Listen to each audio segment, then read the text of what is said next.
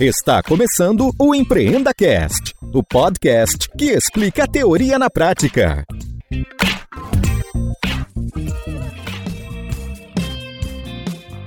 Esta temporada tem o apoio do patrocinador Verity, uma empresa focada em transformação digital e pronta para te auxiliar nessa jornada.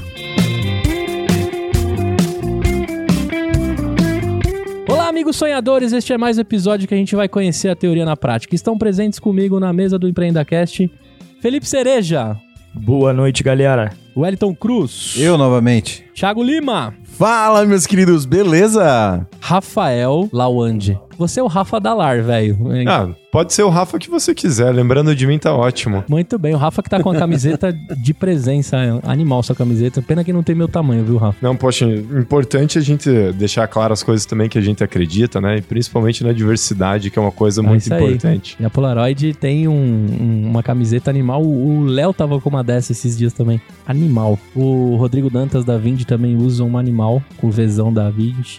E viva a diversidade. Nesta mesa aqui que eu segurei, os ouvintes devem estar desesperados, né? Quem Wellington? será? Quem será? Vinícius Grácia. Exatamente. Muito bem, o cara mais pedido do EmpreendaCast. O grupo lá que a gente tem no Telegram, que os russos vê todas as nossas conversas, né? A galera pede demais, Vini. E eu vou explicar porque a galera pede demais, né? Além de acumular os cargos de founder e CTO em três negócios diferentes, sendo ele a fintech Modiax, assim que fala? Exatamente. Muito bem, que atua com investimentos em criptomoedas. A Venture Builder de fintechs Mar Ventures, acertei? Uhum. A gente olha tudo no LinkedIn, viu? E no site e tal. Tá tem todo um... E na Mosaico University, gostou da minha pronúncia? Tô fazendo inglês agora, particular. Tá bom. Não é o WhatsApp ainda. Focados em cursos sobre blockchain. Além disso, Vinícius foi um do- dos fundadores do EasyTax. Procede? Procede. Muito bem. Tem Fundador e história- CTO. Fundador e CTO. Cara, o que a galera mais pede é virei CTO, e agora? Né? Porque a gente tem sonhadores de todos os níveis, de todos os estágios, e o cara falando, meu, virei CTO, e agora? O que, que eu faço? Então hoje a gente consegue falar um pouco sobre isso. Mas eu sei que vai até ser. dif- os- o- talvez o ouvinte fique um pouco chateado, porque o Vini tem tanta história empreendedora que o Rafa contou nos bastidores. Até brinquei aqui que eu recebi um podcast do Rafa com o currículo. Eu tava no aeroporto Santos Dumont e o Rafa, cara, tem um cara que você precisa conversar. O cara tem todo tipo de negócio, ele faz dinheiro com coisa que você nem acredita. Ele é isso, isso, aquilo. Eu falei, Rafa, vamos marcar, velho, vamos marcar. E eu tava no oitavo minuto ainda do áudio. Eu já tinha certeza que a gente tinha que gravar com você. O Rafa tá aqui, então ele, nosso curador, né, do EmpreendaCast, mais um convidado. Obrigado, Rafa, ter trazido os seus amigos aqui, que é sensacional. Poxa, é, de nada, né? Mas tinha que trazer um empreendedor desse, que nem o Vini, que o cara, desde fundador de empresas assim enormes como a Easy Taxi, também tem desde criação de pastor alemão até restaurante, escola de mergulho. Então ele passa por todas as vertentes do empreendedorismo. Sensa- Nem, te, nem te conheço e já te considero pacas, Vini. Tem mais alguma coisa que a gente não pode esquecer que de repente não tá na pauta, Rafa? Além da escola de mergulho e criação de, de cachorro? Acho que também va- vale comentar um pouquinho da, da trajetória do pai dele também, que trabalhou com tecnologia mais na época old school, né? Não deixa a gente perder esse gancho aí. Hoje, hoje o papo vai ser delicioso, mas pra ficar delicioso, pra ficar com a sua cara, Vini, a gente quer saber uma música pra galera entender seu gosto musical e criar uma empatia contigo nesse episódio. O que, que a gente vai ouvir? Vamos botar um Three Doors Down, Kryptonite. Aí, solta o som, Show de Tiaguinho. bola, hein? Muito bom. Muito bem.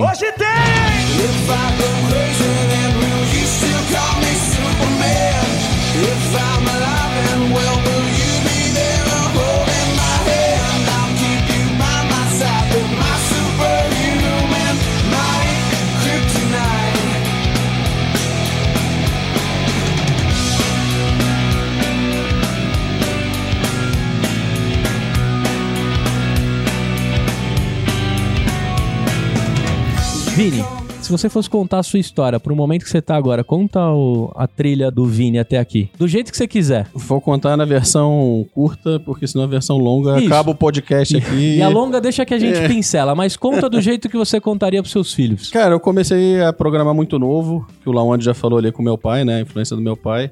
Meu pai trouxe a Novel pro Brasil, foi o primeiro representante. Que legal. E vende TI desde que. Acho que ele se conhece por gente. Fazia tempo que eu não ouvi a palavra novel, cara. É. Faz um tempinho Meu pai já. foi o primeiro representante da Novel. Na verdade, meu pai trabalhou na, numa placa de rede local brasileira na época que o Matt Calf estava fazendo a placa de rede local que mudou as redes, né? Então ele já vem desse ramo há muito tempo. Quando era tudo mato de verdade. Era tudo mato. É, e eu- ele começou a me dar uns livrinhos. Sempre teve computador lá em casa, e ele começou a me dar uns livrinhos que algumas pessoas daqui talvez tenham, não, tenham ouvido falar, porque eu acho que ninguém daqui tem idade pra ter pego isso. Mas era um livrinho basic que você copiava e no final dava alguma coisa na tela, um jogo, ou até um labirinto na tela que você seguia com o dedo, você não tinha como jogar, ou uma Basic. imagem. Basic, E. Ba- Basic era. Eu, eu comecei no Basic, também, cara. é, É, tá, No- tá subindo um poeira aqui no É. episódio. Fiquei Basic no DOS5 pra. Exatamente. Bacana. E aí, óbvio que eu devia ter, sei lá, 8, 9 anos de idade, eu digitava errado, errava um monte de coisa, e aí meu pai começou a me explicar como debugar aquilo ali, em vez de ficar procurando no livro. Eu ia lá no livro ver o que eu tinha errado de palavra. Então, Legal. vamos entender o que está acontecendo, em vez de ficar procurando no livro a linha que você errou. E foi aí que eu comecei a programar. Com 9 anos. É, com uns 9, 10 anos, mais ou menos, 8, 9 anos, mas óbvio que entendendo o mínimo do mínimo. O que é um if, o que é o go to line, vai até a linha tal, ver que o erro- tá lá, E eu mal fazia o estirante da minha pipa fazia com 10 anos. Olha que loucura. É. Bom, daí eu comecei a. Bom, fiz várias coisas. Cheguei a montar microcomputador e vender. Tomei algumas pernadas. Cheguei a ser roubado um e vendi para uma empresa vários e também nunca recebi. Gastei tudo que eu tinha dinheiro meu, pedi emprestado, mesmo assim fiquei sem. E comecei a trabalhar com meu pai um pouco depois. Vini, E- que ano que a gente tá falando aí, só pra contextualizar a galera? Pô, cara, montando computadores isso devia ser mil. Tinha 11 anos de. Não, quando eu comecei a vender eu tinha uns 13, 14. Era 1990, provavelmente. Eu tava Um nascendo. antes. É, É. Talvez até um eu pouco tava com antes, 3 80 e anos, esperando a Copa, né? Começar. Isso. E eu comecei a ajudar meu pai a desenvolver. Meu pai teve uma ideia de fazer um sistema. Ele tinha um call center que era 0900 para tirar, fazer é, respostas de computador. Então ele tinha vários especialistas, inclusive em jogos, muita gente ligava, ah, como passa de tal fase. Eles iam lá, jogavam, davam uma resposta, e aí tinha um banco de dados que aprendia com isso. Ah, tá brincando. É, e as próximas perguntas já, já vinha a resposta para a pessoa. E isso não existia na internet. E aí, na época, ele era o no- 0900. Ele ficava dentro de um prédio de disque sexo. Ele tinha um andar dentro do o prédio inteiro era de disque sexo, que era o Sensacional. 0900, e ele tinha um andar, que eram os nerds de computador para tirar dúvidas. E aí o 0900 foi proibido, é, como todo mundo sabe, foi proibido, e ele ficou com aquele business sem saber o que fazia, e foi quando ele foi procurado pela IBM para usar aquele sistema e fazer o suporte da IBM. E aí ele, bom, ok, vamos lá, vamos adaptar, e ele resolveu fazer esse sistema voltado para a internet. Não Seu- existia seu pai- internet. Seu pai faturou uma grana com chamou. o 0900? Ah, faturou, mas ele durou pouco tempo. Ah. Não era tão grande, mas Cortou ele as durou... asas é, rápido, é. Quando proibiram os 0900, mas ele ganhou dinheiro na Mr. Help. Ele empresa chamava Mr. Help. Legal. É, e aí ele, o 0900 foi proibido, ele foi procurado pela IBM, ele resolveu fazer um sistema baseado na internet. Não existia internet no Brasil. A gente conectava, foi quando ele me chamou para ajudar.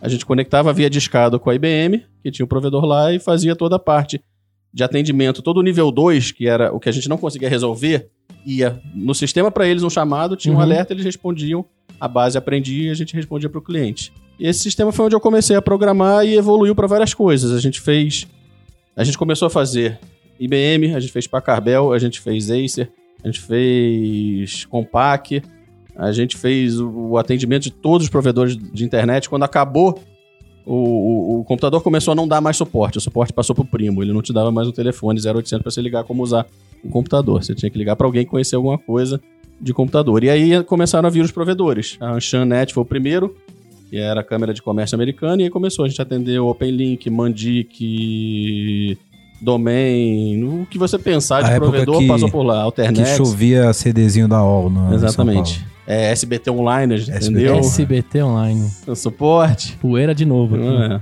Então, no episódio. a gente fez todos os suportes desses sistemas e o sistema começou, como era um sistema que aprendia, tinha várias funcionalidades web, ele começou a migrar para várias coisas. Começou a atender universidade, é, cadastro de em vestibular, a gente atendia um monte de coisa e acabou culminando em delivery. Isso, bom, eu tô contando não em linha em linear, porque teve uma época que eu saí, depois eu vou voltar. Eu saí disso e voltei. Tá bom. E a gente fez a parte de delivery. Na parte de delivery, a gente pegou um cliente grande, que era o Girafas. Então a gente fez. Na época que, a- que o Bob's e, a- e o Habib estavam fazendo o sistema de deliveries, a gente estava com o nosso do Girafas. É, a gente foi o, acho que foi o primeiro sistema de delivery. do- Acho não foi o primeiro sistema de delivery do Brasil. Ninguém fazia. A gente tinha. A gente começou centralizando o call center. Como a gente vinha de call center, você fazia o pedido, em vez de cair na loja, tinha um call center centralizado e distribuía para as lojas. E depois fez o site e até hoje tem rodando o sistema do Girafas. É, Nesse meio tempo, eu fui para os Estados Unidos. Contei a história linear, mas Uhum. teve uma parte que meu pai ficou sozinho. É, Eu fui para os Estados Unidos, eu estudei lá, me formei em engenharia de computação lá, trabalhei um tempo numa empresa e voltei para o Brasil. Quando eu voltei para o Brasil, a empresa queria que eu ficasse com, continuasse trabalhando e ia me dar um visto permanente. E eu falei, ah, não, se eu voltar para o Brasil, eu vou ficar muito velho daqui a três anos, porque era no vídeo que eu tive de três anos, depois de renovar por três anos. Eu só fico se você me der um green card. Eles deram entrada no green card, eu voltei para esperar, aconte- aconteceu 11 de setembro. E aí Ah. fechou tudo. Aonde que você Caraca. tava nos Estados Unidos, Vini? Não, nesse nessa época eu, eu- eu morei na Dakota do Sul, que era um lugar frio, até dizer chega. Hum. Que, putz, se você saía de casa com o cabelo molhado, até chegar no ônibus estava congelado, ia quebrando meu cabelo. eu, eu tinha um amigo que tinha uma hot tub do lado de fora, e a gente entrava pra canela, quando eu piscava o olho colava o cílio um no outro, e congelava também. Caraca. Era um frio meio absurdo. É, mas na época de trabalhar eu já estava em Nova York, onde eu me formei. Aí eu voltei, voltei Brasil, aconteceu 11 de setembro, meu visto demorou pra caramba, foi quando eu abri o restaurante. Na verdade, quando eu comecei a aprender a cozinhar. Falei, ah, já que eu tô esperando o visto, É, vou, a vou virar culinária lá é ruim, Vou virar chefe aqui, vou fazer Vou- ceviche vou pra galera. aprender, vou, vou fazer uns cursos de culinária. Porque código tá fácil, né? Tá tranquilo, né? É, Já Daqui a pouco medicina. if then else, vamos pra É. comida, né? E aí surgiu a ideia de abrir um restaurante. É, na verdade, eu depois vou falar da escola de mergulho, que eu não falei, mas eu, eu mergulhava bastante e a gente ia muito pra Sharm el Sheikh, a gente foi pra Sharm el Sheikh algumas vezes. E meu pai tinha uma amiga que ela já tinha sido diretora da Microsoft, ela era bem grande da Microsoft, estava saindo. E aí ela queria umas férias, queria viajar, a gente recomendou Sharm el Sheikh. Ela foi, quando voltou, ela voltou com a ideia de abrir um restaurante. E a gente resolveu abrir um restaurante chamado Sharm el Sheikh, que era árabe. E como a minha descendência é libanesa, eu falei pra minha avó, falei, vó, eu preciso aprender a co- a cozinhar o que você cozinha. ah, tá aqui as receitas. Eu falei, não, eu vou pra sua casa, vou ficar uns meses a- cozinhando com você. Tudo que você for fazer, eu vou fazer do lado até aprender a fazer igual. Ficar de sombra. É, e aí foi como eu aprendi a cozinhar e abrimos dois restaurantes. A gente abriu um primeiro na Barra, depois pegou uma casa que a gente refez inteira e abriu em Ipanema. A casa de Ipanema a gente vendeu pro Levan. O Levan, que era aqui de São Paulo, não tinha no Rio, eles estavam querendo entrar no Rio. Então eles queriam já um lugar pronto, eles estavam, era perto do verão, já queriam entrar. Eles resolveram comprar a empresa com o local. Então eles compraram a nossa, nossa empresa e um tempo depois a gente vendeu pro Garden, o da Barra, para pro grupo Garden, o do Downtown. É, bom, minha falei que minha história é longa. Não, vai lá. eu não falei, eu, a eu gente vou é voltar um apaixonado pouco. por história, cara. É, eu vou voltar um pouco, até antes da, da- Durante essa época do meu pai, eu comecei a fazer mergulho. Eu devia ter uns 10, 11 anos de idade. Eu comecei a mergulhar, porque meu pai resolveu fazer também. Acabou que fez eu, meu irmão, meu pai e minha madrasta, o curso de mergulho, e eu gostei e resolvi continuar. Então eu fiz uma estrela, duas estrelas, três estrelas, até virar instrutor. Com 14 anos de idade eu tava dando aula. Eu era três estrelas, não era instrutor ainda que não podia, mas eu tava dando aula. É, e com 16 eu resolvi abrir a minha escola.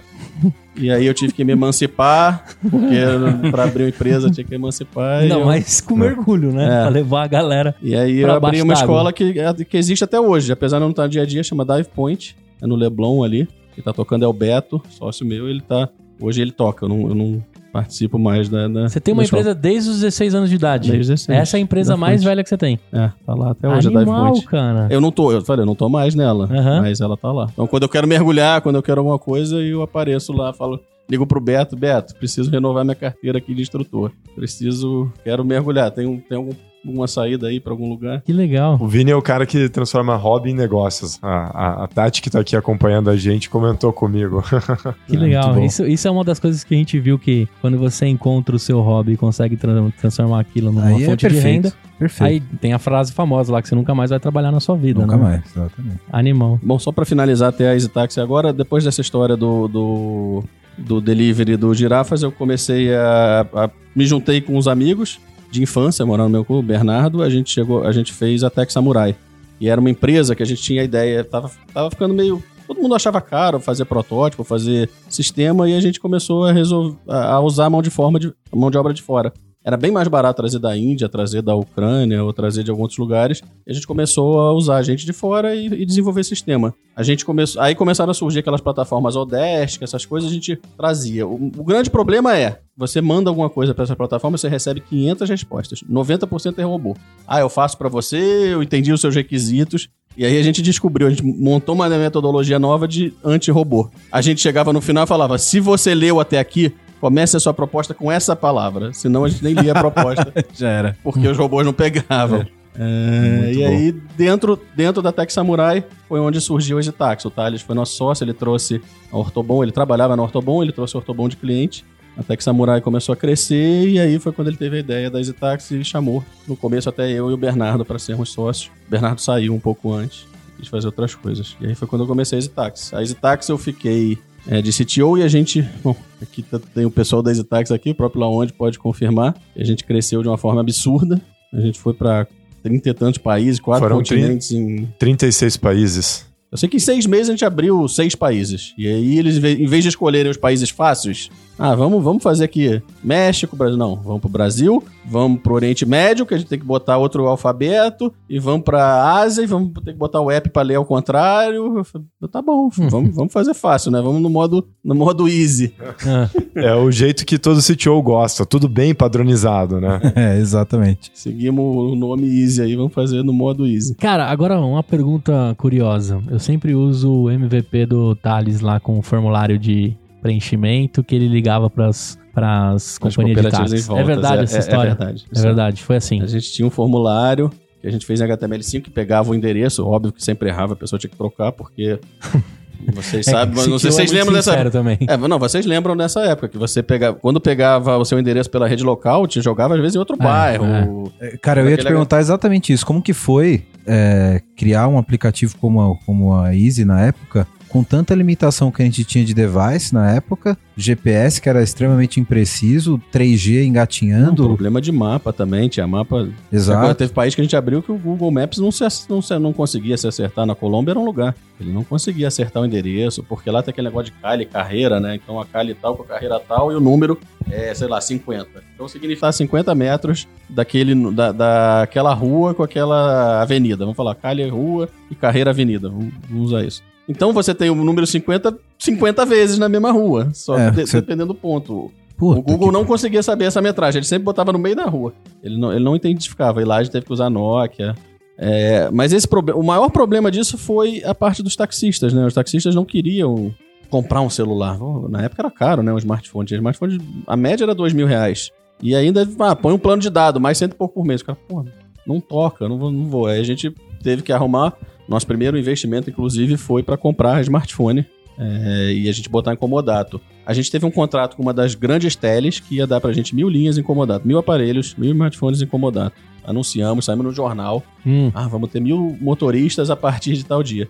É, eles deram, acho que um prazo de 45 dias. Faltando uns 5 dias para esse prazo, eles avisaram pra gente que a nossa empresa era muito nova, não tinha como eles botarem comodato. né? A Que não tinha- legal, que É, bacana. com hein? contrato assinado. Que loucura. Filhas Isso. Um recado para os empreendedores que desistem no meio do caminho. Ah, Eles aí a gente começou a, a alugar e foi quando a gente teve que fazer até um sistema que era de. A gente tinha um sistema de monitoramento. É, não, gerenciar. A gente dá pra uma pessoa, a pessoa não fica logada 8 horas por dia, porque não tocava. E não ficava mesmo, os taxistas esqueciam de logar, a gente tinha que pedir o telefone de volta e dar pra outro. Pra outro que logado. usasse, né? Porque é difícil você criar. Uma das coisas mais difíceis no marketplace, que era as táxi, é você casar oferta com demanda. Principalmente no começo. Não, não tem demanda, não tem oferta. Então, às vezes, o cara pede, não tem taxista, ele para de pedir, ou, ou o taxista fica com logado, não tem cliente. A Esse gente criou o comecinho mercado, é foi o primeiro, não tinha. Ah, e Não quebra de mercado. cultura É. total, né? De fato, vocês estavam estudando como é que as pessoas iam, Sim. iam se comportar com aquilo. Que loucura, cara. A gente tá pensando agora, é fácil você falar, né? De lançar uma parada, você chama, espera alguém. Não, mas sabe que isso é uma coisa que eu sempre pensei, cara, que quando você tem uma coisa muito disruptiva, um modo de operação muito disruptivo, é diferente de você criar um, um produto que vem atender uma demanda é, que já existe. Quando você sai numa curva de disrupção muito grande, você tem que criar a oferta e a demanda, que é o caso de um aplicativo como esse. Ah, Porque você tem que cu- aculturar o taxista e tem que aculturar o usuário, você tem que gerar as duas, cara. E você tem dois clientes, né? É diferente de um e-commerce que você tem o estoque ali. É, é diferente do e-commerce que o cara, pelo preço, pode comprar de você e esperar 10 dias pra receber. Seu táxi não pode chegar daqui a 10 dias. Exato. É. O táxi tem que chegar agora. Se você chegar levar meia hora, o cara vai ter que dar um jeito de chegar lá. Você vai tem que casar oferta e pegar a o demanda e na hora. É na hora. É real time, não, não tem espera. Na verdade, ele tem que chegar antes do que ele chegaria se você fosse atrás de um senão táxi. você liga né? pro, pra cooperativa e espera. É, Exatamente. então, é, você ainda tem que provar que você é mais rápido que a menina da cooperativa que bate um rádio e já falaria com todos. Né? Exatamente. E a comunicação da cooperativa era mega efetiva. Era, era. Bateu um rádio, toca todos, né? Por isso que tinha aqueles táxis na rua com as Com antena antenonas. gigantesca. O cara podia vir do outro lado da cidade, mas vinha. Em meia hora ele tava ali. É, e batia assim e rolava até leilão, né, na, na cooperativa, eu lembro. E os caras falavam, eu tô mais próximo, eu tô, é mentira, você tá longe, eu tô, eu não tô. Mas cooperativa tinha muito fila, né? Eles, eles não, Tinha. não usavam muito. A gente fez o, o Easy Taxi, também tem essa história, não sei se, se- se vocês sabem, mas o Easy Taxi foi feito para cooperativa. Ah, A gente teve que refazer o sistema inteiro. A gente primeiro codou tudo para cooperativa. Quando a gente começou a bater nas cooperativas, eles começaram a querer botar as regras de fila na gente. Aham. E aí ele falou: Ah, não, eu sou a número um de Copacabana, então eu quero ter preferência em Copacabana e ainda quero que você siga a minha fila. Eu falei, cara, a gente vai virar o app de fila da fila da fila, né? Se a fila da cooperativa naquele lugar, a fila dos motoristas E o dele não CTO dá certo. felizão, com o código. É, eu fico imaginando o CTO, porque o comercial vende. Eu tenho certeza que o comercial vendeu essa parada pros caras da cooperativa, mas ficou com o CTO entregar. Não, aí a gente chegou lá e falou, não vamos fazer, não vai, vamos... Foi quando a gente conversou e falou, cara, a gente tem que ir no motorista direto. A gente descobriu que o... tinha muito, mais motorista autônomo do que cooperado. A gente foi, começou a ir no sindicato do- do- dos taxistas e descobriu. O autônomo é o cara que dirige e paga a diária pro taxista, é isso? Esse é o autônomo. Não, o autônomo é o que, cara que não tá cooperado. Pode ser carro próprio, não, Ah, é, não é o entendi. diarista. Tá, diarista tá. é outra coisa. Diarista é outra É, coisa. autônomo eles chamavam o cara que não tem cooperativa, não tava cooperado. Esses eram Que os hoje eu seus acho que melhores? nem sei se existe mais esse termo, porque cooperativa hoje é muito pouco. É. Sim.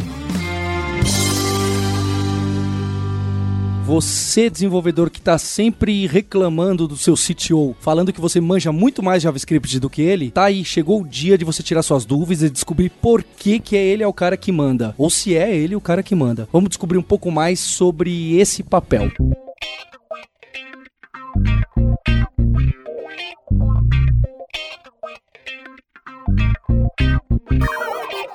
Cara, mas esse ponto que você colocou de que você tinha que adaptar o aplicativo para o funcionamento da cooperativa, a, a gente vê um, um, um- estado muito comum, que é, você dessa época, você deve lembrar, é, é uma herança de quando a gente ainda tinha aqueles cursos de análise de sistemas que as pessoas é, elas tinham um vício de analisar um sistema que já existia e informatizar aquele sistema. E, e é muito comum hoje você ver empresas que ainda têm essa metodologia e não questionam Mas- o processo que já existe. Mas se você for pensar para parar pra pensar, fazia sentido, porque como você tem que casar oferta e demanda, se você, como qualquer outro, se você precisa fazer uma coisa nova, se você já tem ali a demanda, você só precisa da oferta. Então se eu já tenho os táxis da cooperativa, eu não ia ter esse problema de casar a demanda, porque eu já Um- tenho os um lado cooperativa. já resolveu. Sim, um lado eu resolvi. Então faria, fazia sentido. Fazia sentido. Se não fosse a burocracia da fila da fila, fazia sentido.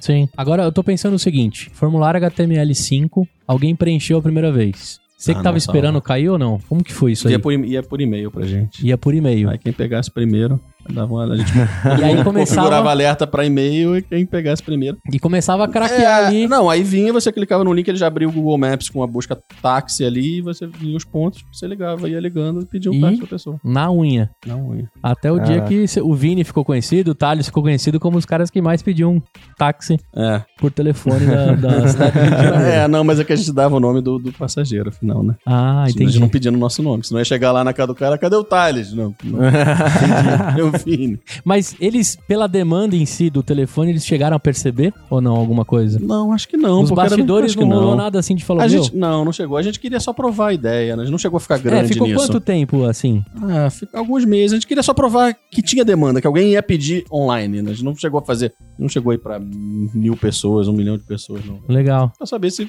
tinha. se alguém usava. É até bacana, né? Que a gente fala da simplicidade de você validar um- uma Uma demanda, ideia, né? isso. E tem muita gente que é preguiçosa, né? Não quer Oh. nem validar a demanda, se apaixona pela solução, se enfia na rua e quebra a É, cara. mas é, é exatamente esse ponto. Às vezes a pessoa ela quer encontrar um problema para a solução que ela já tem. É. E, e, e é E isso vai eu- debaixo do braço com Ex- aquela exato, paixão que todo mundo exatamente. precisa disso. e não entender de fato qual é o problema e pensar na melhor solução. né? É. é legal que você falou meses, né? Rodando assim. É, ficou. Tá. A gente demorou muito tempo pra lançar o final. Eu, eu vou contar a história só, deixa eu acabar só a minha Tá história. bom, vai lá, eu não vai cheguei lá. no final. Lá. Depois da EasyTax teve, aí a gente, quando saiu da EasyTax, a gente pensou o que, que a gente ia fazer, resolveu abrir uma Venture Builder. Vamos fazer, a gente quer fazer startups e vamos fazer uma Venture Builder é, que a gente melhore o modelo que a gente que, a gente- que tinha da Rocket. A gente falou, vamos fazer um pouco melhor, valorizar mais o empreendedor. E aí foi quando a gente abriu uma Venture Builder, a gente lançou a Singu, a Easy Carros, que a gente primeiro foi para Marketplace, que é onde a gente veio, a gente conhecia mais. E aí apareceram as oportunidades de fintech, a gente acabou focando em fintech. Hoje a gente é focado em fintech. Então a gente hoje tem a Bi, vocês estão ouvindo falar, a Bitec, que ela tem a remessa online e a Bicâmbio dentro, Uhum. faz remessa. A gente tem a FinPass, que é uma, uma plataforma de crédito, hoje mais focado no middle market, mas talvez mude um pouco, mas hoje a gente pega empresas que precisem de crédito, a gente analisa um perfil, a gente tem um matching com inteligência artificial que vê qual o melhor crédito para ele, com o score dele, o que ele conseguiria, e a gente já conecta com as ofertas que a gente tem. A gente já tem cadastrado, sei lá, mais de mil é, pessoas que oferecem crédito. Chegando aí até crowdsourcing, a gente faz, a gente tem integração com algumas plataformas de crowdsourcing. E a gente, a última que a gente resolveu lançar foi uma operadora de blockchain, chama Mo- Modix, que há pouco tempo foi adquirida pela Foxbit, já pode falar, porque foi anunciada agora há pouco tempo. É, e esse foi o nosso último business. Durante esse tempo, é, eu comecei a criar cachorro. eu acho da hora, assim, do nada. Durante esse É, tempo eu aí- tinha, não, eu tinha os cachorros na fazenda, uns dog alemães, e aí eu contratei uma pessoa pra treinar. E eu comecei a entender um pouco como é que funcionava. Eu gosto de entender as coisas que estão acontecendo. Então eu comecei a pesquisar comportamento, essas coisas de cachorro e vi. Eu comecei a ver que tinha um nicho pra cachorro de polícia. Tinha um problema que, que o, o governo não tinha dinheiro pra demais. comprar cachorro. A polícia acabava ficando com um cachorro que já estava aposentado sem poder tirar, é, porque o meu sócio trabalhava com polícia. E eu resolvi fazer um comodato. Todos os cachorros da polícia de Juiz de Fora são meus, em comodato com a polícia. Sensacional. Sensacional.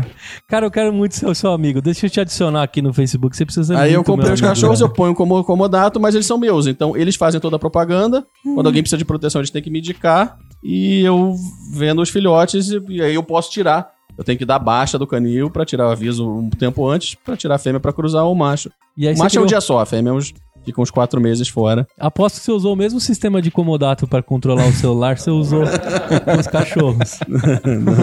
Não, bom, mas é isso aí. Quantos cachorros você tem na rua hoje, então? Ah, Hoje a gente deve estar com uns 40 cachorros. Você tá brincando? Dá pra Uhum. abrir valor? Quanto custa alugar um dog alemão? Pode falar valor? Não, eu não, eles não, eu não cobro. Ah, você não- é- lá, é, é, o cachorro é meu, eles pagam a ração, o veterinário, a propaganda Ah, e eu tiro pra cruzar. É, alguns lugares eu alugo. Né, que Sai em média uns 1.500 a 2.000 reais por mês, depende. Porque a gente paga veterinário, a gente alimenta, a gente faz todo o, o tratamento. O meu sócio vai lá, cuida do cachorro. E a gente vende também. A gente vende pra polícia. Algumas polícias em voltas compraram. Aí tem preços diferentes. O cachorro é com garantia. A gente dá, a gente só. Eu faço toda a chapa, eu mando para os Estados Unidos o sangue pra ver se não vai ter displasia. É, eu faço todo o controle. Ah, não é bagunçado cachorros- assim não, também. não, tem não todo é. um. Tem, tem. Tem todo o controle e eu dou garantia. O cachorro não servir pra polícia, eu tiro, troco por outro. Então não é um E- valor muito baixo. E se for treinado, é até mais Uma caro. curiosidade, como é um cachorro que não serviu pra polícia? Ele foi lá e brincou com o ladrão, ele não atacou. Foi lá e É, mostrou a verdade, barriguinha. Desde do que cachorro. nasce, você analisa, né? Como é que o cachorro funciona. O cachorro, o cachorro pra droga, ele tem que ter muito faro. Então é aquele cachorro que come a comida que, desesperado. Você soltou o cachorro, comeu em 5 segundos, puta, esse vai ser bom pra, pra droga. Porque tem um faro Ah, entendi. apurado. E uma coisa que eu vou desmitificar aqui é que não se faz o cachorro ficar viciado pra ele detectar droga. É uma brincadeira, é uma bolinha, droga, assim, é, é o cheiro, mas ele não Ah. cheira a substância direta, é o cheiro sempre dentro de alguma coisa. Ele não cheira Entendi. direto a cocaína ou ele vê como. Tanto que eles detectam explosivo, explosivo você não fica viciado em cheirar. Então tem cachorro que detecta droga, tem cachorro que detecta explosivo. Tem um cachorro que é pra captura, esse tem que ser os cachorros bem bravos mesmo. Você larga no mato, ele vai pegar alguém que foi lá. E tem um cachorro de resgate. Esse tem que ser mais manso. Cara, mas ó, vou te falar, se o cachorro cheirasse mesmo, imagina um Beagle com cocaína. o Beagle já é do capeta, velho. Com cocaína no sangue. Chihuahua, já pensou? Se Não, tre- eu- não, ele nem andava, ele só se tremia. Não, mas o chi- o Chihuahua é muito barulho e pouca atitude.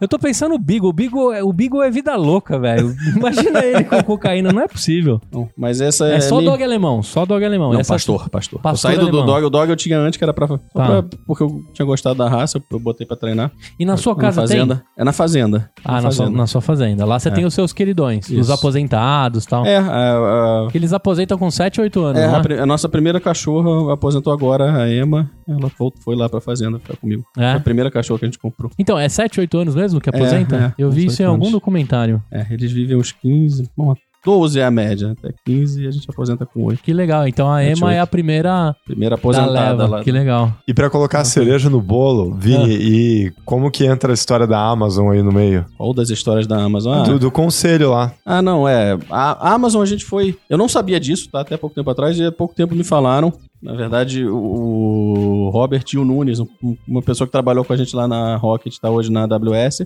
é, a gente era o case, né, da A gente foi o primeiro a contratar o suporte Enterprise da América Latina. A gente chegou a ter uma época que a gente tinha mais, mais requisição do que o Facebook na Amazon Isso no- na Easy. na Easy. É, e eu comecei a participar, dei uma palestra pra eles lá na AWS, lá no Reinvent, que é um evento deles bem grande. Lá em Vegas, da- né? É, em Vegas. E eles chegaram a me, me cogitar pro Advisory Board, me chamaram pro Customer Advisory Board, foi o primeiro da América Latina, mas eu acabei não conseguindo ir, porque tinha algumas coisas que você tinha que se obrigar a fazer e não, não, não, tá- não daria pra eu fechar. Pô, mas Acabei você teria indo. vários requisitos. Por exemplo, ter um- uma criação de cachorro. Se tivesse isso no Uhum. contrato, você é o cara mais provável que caberia em qualquer condição de, uma, de um board. É. Sensa... Tem mais coisas que você quer arrancar, Rafa? A gente tá tentando ir pra, pra pauta, mas tá tão gostoso que a gente já Não, jogou eu, a pauta eu- eu fora. acho já. que quando a gente tava falando em curadoria, eu realmente eh, acho que respeitei a promessa que eu falei pra vocês, Respeitou, né? cara, respeitou. Tinha alguma coisa com gado? Não, era cachorro mesmo a criação, Cachorro. né? Cachorro. Cachorro. É, não, tem a Fazenda, mas é meu irmão que toca. Ah, é seu irmão que toca. é, O outro gato leite, mas aqui- é meu irmão, é. Cara, agora me Minha conta- família toda é de engenheiro. Somos seis irmãos, todos são engenheiros. Esse é engenheiro agrônomo, toca a fazenda. A, a, a, a Easy, pelo seu LinkedIn, terminou em outubro de 2017. A sua... É, eu, eu saí de lá, porque eu, eu fiz. Eu acho que eu talvez tenha ficado até um pouco depois, porque quando vendeu a Easy, eu tive que fazer a migração do Oriente Médio.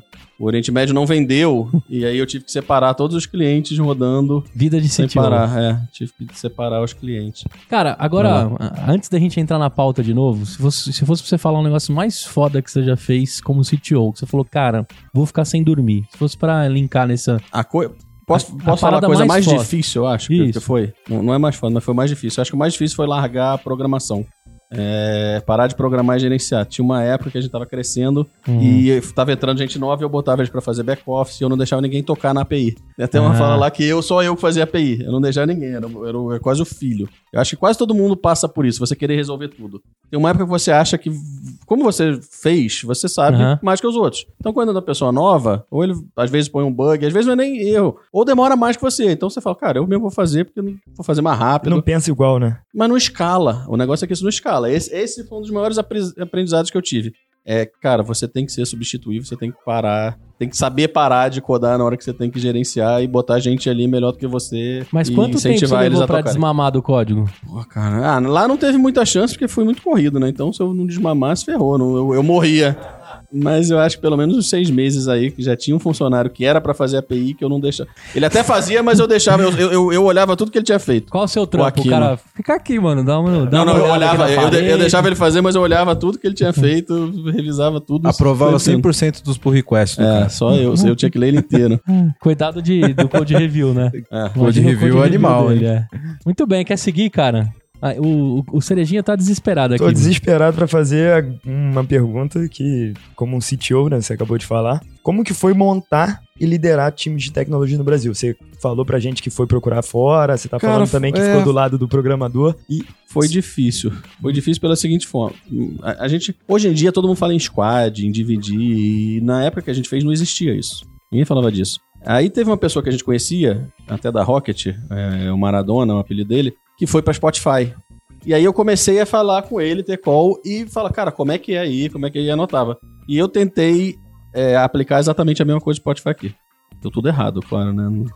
Não, funciona, cara. A É, empresa tem que implantar o seu. Fica recado Não, não empresas tenho, que não querem tenho funcionário. É, eu fui fazendo by the book. Não funciona, cara. Deu- Foi horrível. Tive que trocar um monte de gente, tive que refazer. Não saíam as coisas. Todo mundo queria coisa nova. A gente achando que ia ganhar velocidade, perdeu velocidade. Foi difícil. Até a gente achar como funcionava pra gente os grupos e os times, as squads. Ah, E aí eu, a Era gente quase conseguiu que o botar o nosso Team próprio... de desenvolvimento né, do Brasil. É, não, todo mundo fez, foi a pra gente fez. grandes empresas Foi, aí. foi. Não, e o time de lá é bem unido. Isso é uma coisa muito legal. Sempre que eu encontro todo mundo, pessoas que são, são CTOs em outras empresas, eles falam, cara, eu tento im- implantar aqui o que a gente conseguiu implantar na EasyTax. Eu, eu acho legal esse, esse teu comentário, Vini, porque a gente vê muito da onda da Spotifyização do desenvolvimento. Sim. né? E, e muitas vezes as pessoas que levam isso não levam em conta exatamente a cultura da própria empresa e até a arquitetura da própria É, empresa para uhum. saber como isso, como isso funciona. né? É, lá era por funcionalidade, a gente não tinha tanta funcionalidade. Tinha lá, lá na Spotify, ele mesmo fala, tem um time que cuida só do botão de rating. É, é, extremamente Botar um cara granular. que- então, Não dá pra montar um time que cuida só do rating do taxista, que não, não funciona. não- Exatamente. Exato. E aí eu queria aproveitar essa pergunta e te, te fazer uma outra semelhante. É, O que, que você acha do mercado de desenvolvimento hoje no Brasil? Porque você que já montou vários times de tecnologia, é, eu me deparo com esse, com esse desafio todos os dias hoje de contratação, de, Então, hoje tá de bem complexo. triagem, e o mercado está muito aquecido. O que, que Isso. você acha hoje e como você vê o futuro para esse mercado, cara? O mercado está muito aquecido e por dois motivos, né? Primeiro que tá, tá tendo muito investimento em startup e estão sendo cifras absurdas, e aí você vê uma empresa que contrata 100, 200 pessoas num dia só. É... De baseada, né? Esse- Eu vejo um pouco do efeito que aconteceu nos Estados Unidos, né? A Uber, quando a gente tinha, eu lembro que a gente sempre falava isso, quando eu tinha, sei lá, 50 desenvolvedores, a Uber tinha 3 mil, hoje tem 10 mil, sei lá. É um número que é absurdo. Tá começando, muito menos aqui, mas tá começando. Então, você tá com a demanda lá em cima, é, o salário aumenta, tem as empresas de fora, que como lá em cima ficou muito alto, estão contratando pessoas remotas, estão contratando pessoas no Brasil, várias pessoas, e aí vem em dólar, pega um cara que vai pegar um engenheiro de banco de dados, o cara paga pra ele 10 mil dólares fácil, 5 mil dólares mole, então, e aí Que no Brasil é um puta salário. puta salário. E aí você vai competir com esse cara que vai trabalhar em casa, vai morar às vezes lá no interior, com custo de vida lá embaixo, ganhando em dólar. É difícil. É, Eu não sei pra que caminho vai ainda. Muita gente tá olhando pra sair desses centros. Mas Foi que hoje tá, fez. hoje tá surreal, tá. Não vai, não dá, não, não sei como vai manter isso. Há pouco tempo atrás eu entrevistei uma pessoa que tinha um, acho que um ano, um ano e pouco de formado. Ele conhecia uma tecnologia específica, que era o Flutter. Ele tava ganhando 15 mil reais. Tava ganhando 15 mil reais e pedindo pra ir lá pro 17. Eu, ah, e, e- e isso leva um problema de, de contratação na área, né, Vini? Que o cara acabou de se formar, ele arruma um emprego como desenvolvedor júnior, pleno. O mercado tá tão aquecido que ele recebe uma proposta como sênior dali a três meses. Então esse cara ele tá contratado como sênior. E não é. Quando ele vai procurar ele de não novo, ele não consegue. Exatamente. Então é, acontecer é, leva um, um tá desnível. né? é. É, é que é muito complicado. Ô, Rafa, divide a sua, a sua estratégia como Lara app pra fazer isso. A gente conversou no- nos bastidores, mas é legal. Você tem uma estratégia bacana, né? É, Então muito bom foi ver. até uma coisa que eu, eu e o Léo, a gente discutiu bastante com o Vini antes de fazer isso, mas a gente levou a nossa equipe de tecnologia para Curitiba, né? Porque todo mundo tá muito concentrado aqui em São Paulo, e buscando desenvolvedor aqui em São Paulo, e esquece um pouco de outras cidades que existem centros de tecnologia muito interessantes e que precisam ser fomentados, né? Então, é, tanto eu quanto o Léo, como a gente era de Curitiba, a gente quis incentivar um pouco da nossa cidade, outras questões também, né? Mas é, de qualquer maneira, Curitiba é um centro muito interessante para você olhar para esse lado de tecnologia e dá para citar vários outros, como Belém do Pará é bem interessante, Recife, então tem várias cidades. Florianópolis também também. Exato, Florianópolis né? Sul. E Belo Horizonte, que já, já até mais tempo, eu acho que esse já, já tem um. Uberlândia tem muita coisa Uberlândia. também, né, Vini? Então, Hum. é, E acho não é que por causa do Uber, né? é, Nossa. ainda bem que ficou com você essa piada. Eu ia fazer, cara. Mas ficou pra você, ainda bem. A gente fazia essa piada lá na Easy Taxi, na Vai de Táxi também, né? Mas, de, de qualquer maneira, como eu tava falando, acho que o grande detalhe é, é fugir um pouco do óbvio, né? Assim como qualquer É, outro tipo de empreendedorismo, pensar fora da caixa. Porque oportunidade tem. Acho que é, não é, digamos, esse problema de oferta e demanda que existe, principalmente do lado do desenvolvimento aqui em São Paulo, que tem que fazer você desistir da sua ideia, Sim. desistir um pouco de, de fazer um negócio. Então, é pensar fora da caixa, buscar novas cidades, buscar o interior, que tem muita gente e tem boa. muita gente. Tem, tem- existem pessoas que, que estão por um ideal, querem aprender, estão buscando alguma coisa de ponta. Então, se você mostrar pra eles, cara, aqui eu vou botar um processo de ponta, a gente vai investir em tecnologia. Eu sou uma empresa que olha a tecnologia, eu vou investir em tecnologia. Tecnologia, você atrai essas pessoas. Sim, sem Exato. dúvida. É, é, Essa questão de descentralizar, cara, eu, eu não digo nem só a nível de estados, mas é, a gente tem uma concentração aqui em São Paulo, nesse eixo Faria Lima, Pinheiros e Vila Olímpia, que é absurdo. Aqui na Faria Lima, se você souber a lógica de programação tropeçar, você tá contratado. Você caiu na porta do cara, você tá contratado. Com certeza. E, e- e- e tem outras áreas mais carentes, mais distantes, Zona Leste, Zona Oeste, que, que não tem essa, esse, esse fomento, sabe? Então, é, realmente, essas, essas, essa concentração de, de- de- do, do meio startupeiro aqui nessa região é, é- é muito ruim pro mercado, né? E a gente não. Apesar da gente estar baseado em, em São Paulo, até hoje a gente traz muita gente de fora. A gente não, não, a gente não faz hunting só em São Paulo. A gente traz gente de, de outros lugares. Lá na Easy mesmo a gente trazia. A gente é bastante gente de fora. Eu até brinco, a minha esposa é Red Hunter, né? Sim. Mas eu tenho amigas que é Red Hunter de TI. Eu falo, cara, quer contratar? Entra na linha amarela do metrô e pode panfletar que você vai achar todos os candidatos possíveis pra sua vaga. Você É. fecha de uma estação pra outra. Porque tá toda a galera lá, cara. É impressionante. Você fala, esse cara eu conheço, é do PicPay. Oh, esse daqui Isso. eu também conheço, é Não, da PagSeguro. Você vai acompanhando. Se ele descer na Fradique, é, PicPay. É PicPay. É Se ele foi até a, a- a Faria Lima, aí já é outra startup. É, Mas ah, o hunting, o hunting, dependendo do seu tamanho, é muito importante, principalmente de TI. Lá na Easy Taxi, quando, a gente, quando chega uma pessoa que até hoje tá comigo, tá, tá lá na BI, que era bom de hunter de TI, entendi, conseguia ver, ele, ele mudou bem o nosso nível de desenvolvedores lá. E- ajudou e- bastante. E acho que um negócio importante de comentar, Vini, é o tempo que a gente ficou lá na Easy Taxi sem ter Hunter, né? Não, sem Que- ter nada, né? É, c- c- Não tinha é. vaga, eu tinha 10. A gente foi, a gente foi para esses. A gente foi para os seis países, ou até para 10, um 10 desenvolvedores. Era aquela salinha no primeiro andar que, que, que ficava até aí separado, que eu acho que de dev eu tinha uns 5, 6, tinha os caras de produto, tinha uns 10, 11 ali dentro.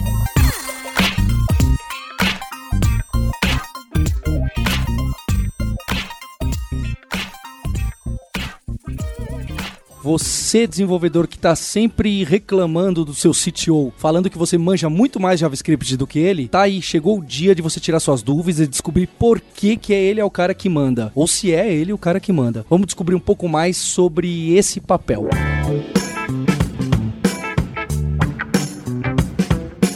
Isso é uma coisa que eu particularmente trago bastante pra lar.app, né? E a Tati tá aqui pra não deixar eu mentir, que é... Vamos apresentar a Tati, que eu cometi de- essa desculpa, deselegância. é. Desculpa, desculpa. A Tati tá aqui de bastidores, se Oi, apresenta, Tati. pessoal, muito prazer, prazer estar aqui hoje. Tati, fala seu nome, sobrenome, de onde você... Tati Vec, é, trabalhei com essas feras na EasyTaxi, hoje sou CEO da Vadtaxi, um, um outro aplicativo. Vai gravar com a gente também, você Vou sabe, gravar né? com certeza para contar aí o história de mulheres em tecnologia. É isso aí. é bem legal. É isso aí. Muito bem. Vai lá, Rafa. Então, é, como eu tava comentando, uma coisa que eu trago bastante, né? E é, uma coisa que a- eu e a Tati comentamos bastante, que é esse DNA que existia na EasyTaxi, de- das pessoas atraírem pessoas.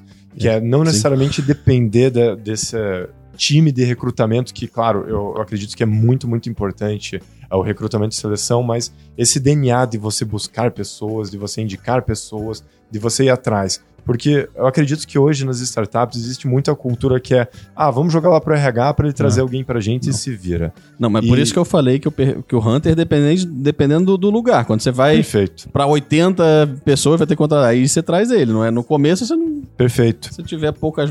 Tem 10 pessoas ali, não, não precisa do Hunter. Você defendeu 20. a sardinha do recrutamento e seleção, eu sei por quê, hein? É, com certeza, É. né? Eu Preciso voltar pra casa, né, quer deixar um beijo pra... Pode deixar um beijo pra Nai. Deixar um beijo pra Nai aqui, que é a amiga da esposa do Gu. Nai, te amo. Aí, pronto. Que também é uma das Hunters mais famosas e competentes que eu conheço. Antes da gente Certeza. virar a pauta, Gu, queria deixar um, um aviso aqui. Quem quiser oportunidade na área de arquitetura na Sul América, pode cê- me procurar no LinkedIn.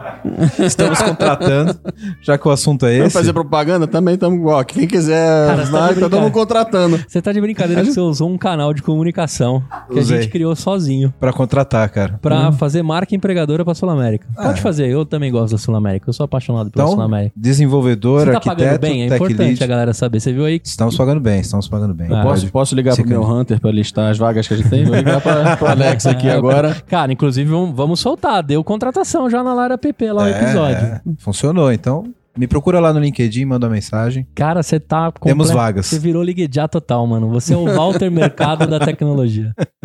Vini, os negócios que você fundou têm características bem diferentes, né? Educação, venture builder, startup. Como que é atuar em empresas com naturezas tão diferentes uma da outra? E como é que você arruma tempo? É, também. Cara, eu não arrumo tempo. Eu, eu, cada- eu, eu, eu acho pessoas boas pra tocarem. Tá, isso já fica a dica pra mim aí, que todo mundo me pergunta isso também. Isso é importante. É, você tem que confiar. Mas eu ainda sou dono dos meus Sim. códigos, dos meus negócios. Tem que aprender É, a você, tem, soltar. que- você tem que achar gente de confiança e deixar eles tocarem, porque não dá, não, não sou 20. Não consigo. Apesar de eu tentar falar com todos um pouco, se ficar tudo nas minhas costas e depender de mim, nenhum vai pra frente. Entendi. É, eu tenho os que são o meu foco, né? Que é onde eu tô 100%, como era na EasyTaxi, ou hoje como eu tô lá na Mar. Tô dividindo um pouco entre Bi e Mo- Modiax ainda pra fazer a transição. Uhum. Mas os outros você tem que ter alguém muito de confiança. O mais importante pra mim é confiança. Não é nem. É bom, ele, ele tem que ser bom no que ele faz, mas tem que ser de confiança. Principalmente E- o cara vai tocar. Mas qual que é o Sim. critério pra você escolher o seu sócio, além da confiança? Você pega da, de conhecidos? Como é que você faz? É, assim? normalmente, normalmente eu, eu crio uma relação antes de conhecimento, como foi o do- do- dos cachorros, foi. Eu não conhecia ele, eu indo pra fazenda, fui conhecendo, fui vendo como é que ele fazia. Meu sócio foi o meu adestrador. Eu fui Que legal. ficando amigo dele, fui vendo, falei, ah, bom, ele faz isso, ele faz aquilo, ele toca desse jeito, ele tá Uhum. indo bem, vamos ver. Ia testando. O seu lado lá. Hunter é. é bom mesmo, hein, cara? Antes de descolar o Hunter pra e- pessoas. E a gente sempre fala, né, Gu, que é muito importante você trabalhar o seu networking, ir para eventos, inclusive, que não são de áreas relacionadas com o que você faz, para conhecer pessoas diferentes e conseguir ter esse, esse contato que, de repente, no futuro pode gerar um outro negócio que você nem tá imaginando, né? É. E outra, você faz- frequentando coisas que você gosta, né? O Vini, ele é um retrato do cara que construiu o business com os hobbies. A gente Sim. falou Uhum. isso, né? E, e Isso, eu, eu então- sou uma pessoa que gosta de estudar, então isso ajuda bastante. Porque, por exemplo, antes de abrir o business de cachorro, de restaurante, eu fui aprender a cozinhar, eu fui Aham. entender. O, o de cachorro eu fiz um curso de, de, de, é, comportamento animal, eu fui- li vários livros pra entender e ver essa lacuna. Eu gostava já de bicho, fui, fui estudando. Então eu entendo um pouco de cada coisa. Eu tenho um negócio também de educação, que a gente não falou aqui, né? É. que é o Alice Education, que é um outro startup. Na verdade, quando eu saí da Zitax, eu, eu queria fazer duas coisas. Eu tava com duas coisas na cabeça. Ou eu ia pra saúde ou eu ia pra educação. Independente de ser o principal, eu queria ajudar em alguma coisa. Então acabou que apareceu uma oportunidade de educação eu tô lá. E aí eu acabei aprendendo muito de educação. Fui pra Argentina, comecei a, tra- a trabalhar um pouco com a Santiliana, entender como funcionava, entender como era a escola. Eu, eu gosto desse aprendizado de várias coisas diferentes. E o legal é quando você aprende sobre o nicho, você começa a identificar as oportunidades, Sim, né? sim. Você tem negócio com seu pai também, atualmente, ou não? É, meu pai continua tocando os sistemas, o Girafas até hoje é cliente, e a Uhum. gente- ele fez um monte de coisa lá dentro. Eu ajudo, ajudo ele de vez em quando na extranet. Ele tá, ele tá com o business que é o ele, Hub. Eu ajudo ele a de fato entrar no código, Vini, ou não? Não, não. Ah, eu tá. ajudo mais hoje, hoje mais até comercial, algumas coisas a gente tá com o Hub, que é uma empresa agregadora. A gente teve uma ideia, que na verdade foi do meu pai, Já de tive, juntar tudo que é Uber Eats. O que que acontece? Hoje o restaurante tem 50 sistemas. Ele tem o Uber Eats, Sim. ele tem o iFood, ele tem agora vai entrar a 99 Delivery, que eu vi outro dia, a 99 tá fazendo delivery. É, a Google tá entrando no Brasil também com delivery. Então o restaurante fica louco e tem que jogar aquilo pro sistema. A gente tem um integrador que já ro- roda nos girafas, que os sistemas caem todos num lugar só e já entra no, no sistema deles de, de RP. A gente já, já integra com Tecnisa, com Deguste, com alguns sistemas de delivery. Legal. Aí meu pai toca esse empreendimento e eu ajudo mais em comercial, alguma coisa assim. Muito bem. Ou Vai lá. conversar com ele quando ele precisa de alguém pra conversar. Ele toca sozinho. Até hoje programa. Legal. Vamos Até de deixar um abraço madrugada. pra ele. Um abraço, pai. Qual que é o nome Jones dele? Graça. Muito bem. E um abraço e obrigado aí por tudo que você Parabéns que me pelo inspirou filho. aí. Muito bem. fazer Muito o que eu legal. faço. Tá, tá presente no nosso episódio inteiro. Tá. Gente, eu vou jogando uns parênteses do nada no meio do programa, mas só pra complementar, o Vini ainda ele é segundo mundial em um jogo de celular. Sou primeiro agora. É primeiro agora, Ah, tá. então. Novidade pra mim. Um jogo de. Qu- Quantos jogadores tem, Vini? Ah, não sei. Mas é bastante gente Mas é um jogando. jogo que é idle, que eu não preciso entrar. Eu entro uma vez por dia e pronto. Que, que jogo que é? Chama Crush Them All. E aí, vai jogar esse? Agora, cara, é, sério, 24 horas, 7 dias na semana, é, você roda no mesmo mundo que eu rodo. São 24 horas do seu dia, né? Só São, pra eu é, entender não- se não você não é muda. de outro, Não, de não outro muda. planeta. Não, não muda, não. Não tem Tá jeito. bom. É, Ah, eu quantas dou um pouco, é dou um importante. É, cara, vamos falar Mas, da rotina olha, de eu não, gosto, eu não gosto de falar disso, porque eu não, eu não sou desses que tem que tomar vitamina pra ficar acordado. Não sou desses que vangloriza, ah, tem que acordar, dormir só duas live às 5 horas. da manhã também, não, né? Não, não- Eu não, eu não gosto dessa filosofia que as pessoas falam que tem que dormir só duas horas. Eu faço porque normalmente eu durmo pouco, já é meu. Mas você dorme quanto? É. Ah, durmo o quê? Umas quatro, cinco horas. Fim de semana, um pouco mais. Ah, ah, esse fim de semana, seis horas. Caramba. Você escreveu um livro ou não? Não, não escrevi não. Precisa escrever um livro, cara. o Empreenda Cash vai, vai contar um capítulo seu, viu? Depois a gente passa lá pra pegar seu, Ok, seu, sua autorização. tá bom. Eu queria falar da rotina de CTO. Os, os nossos sonhadores, eles, é, como eu comentei, eles per- perguntavam muito, né, cara? Virei CTO. Como é a rotina de um CTO? Se a gente pegar uma dessas inúmeros, inúmeros CNPJs que você tem, como que é a sua rotina? É, tenta descrever pra gente, pra gente entender. Lógico, a gente já percebeu que você é completamente extraterrestre com relação à gestão do seu tempo. Mas se a gente pegar você lá no- na figura de CTO da, da EasyTax, como que é a rotina de um, de um cara? E como que foi, assim, pra você? A gente já percebeu que você teve que contratar e aprender, né? Você teve que se desligar dos códigos. É. Mas conta, conta um pouco do que aconteceu daquele momento que você era desenvolvedor, virou CTO e como foi sua rotina ali. O cara que tá nessa transição também. É, eu acho que o mais importante é essa parte de você largar do código e trazer pessoas, de novo, trazer pessoas que são melhores que você, Uhum. que possam te substituir. Você vão- sentiu uma dificuldade da, do- da gestão humana e da gestão intelectual que você fazia antes na, quando você desenvolvia? Como foi essa tua transição? Não muito porque não muito porque eu fui gestor de técnico, então eu acho que se eu fosse para uma gestão de outras coisas seria um pouco mais difícil. Eu acho que técnico a gente fala um pouco a mesma língua, um- todo mundo, então consegue conversar mais do que se eu tivesse que conversar com o time de operações, talvez, ou se eu tivesse que conversar com o time de marketing.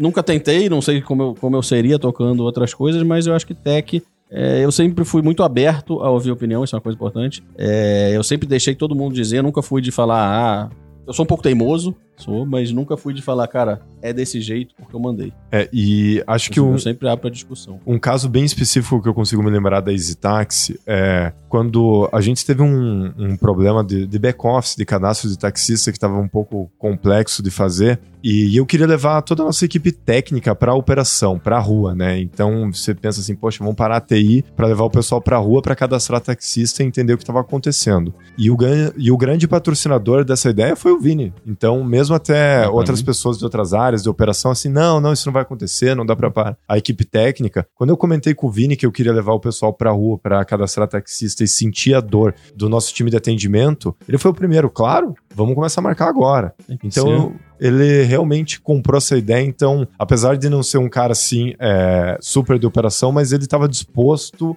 a ceder o tempo da equipe dele para ir lá e entender realmente o problema do nosso usuário. Porque a, a tecnologia ela tem que viabilizar Tem, a solução tem, do sim. problema. Se você não entende exatamente qual é o problema, né, Vini? É, eu, sempre, eu sempre gostei disso. Eu, eu sempre fazia o ideal. Pra você entender o que o usuário quer, vai lá e vai ver o que ele precisa. E a solução desse problema saiu dias depois de levar a equipe técnica para rua. Foram dias, assim, foi muito rápido. Você, atuava em que função lá na Easy, Rafa? Acho que a gente não comentou. Eu, eu, eu era o PMO do EasyTaxi Pay, então é, toda a parte, digamos assim, da adquirência eu controlava a operação, mas além disso eu tinha alguns projetos pontuais, né? Então esse de back-office eu atuei nele num determinado momento, eu também atuei em levar mais a nossa equipe técnica para rua para eles conhecerem muito mais os nossos taxistas, porque quando eu entrei na EasyTaxi, é uma das primeiras coisas que me falaram, não, todo mundo vai para rua, tem que ir para rua, conhecer, cadastrar taxista, e eu achei isso sensacional, depois de vir de uma escola de banco de investimento, poxa, vamos pra rua entender nosso usuário, sensacional.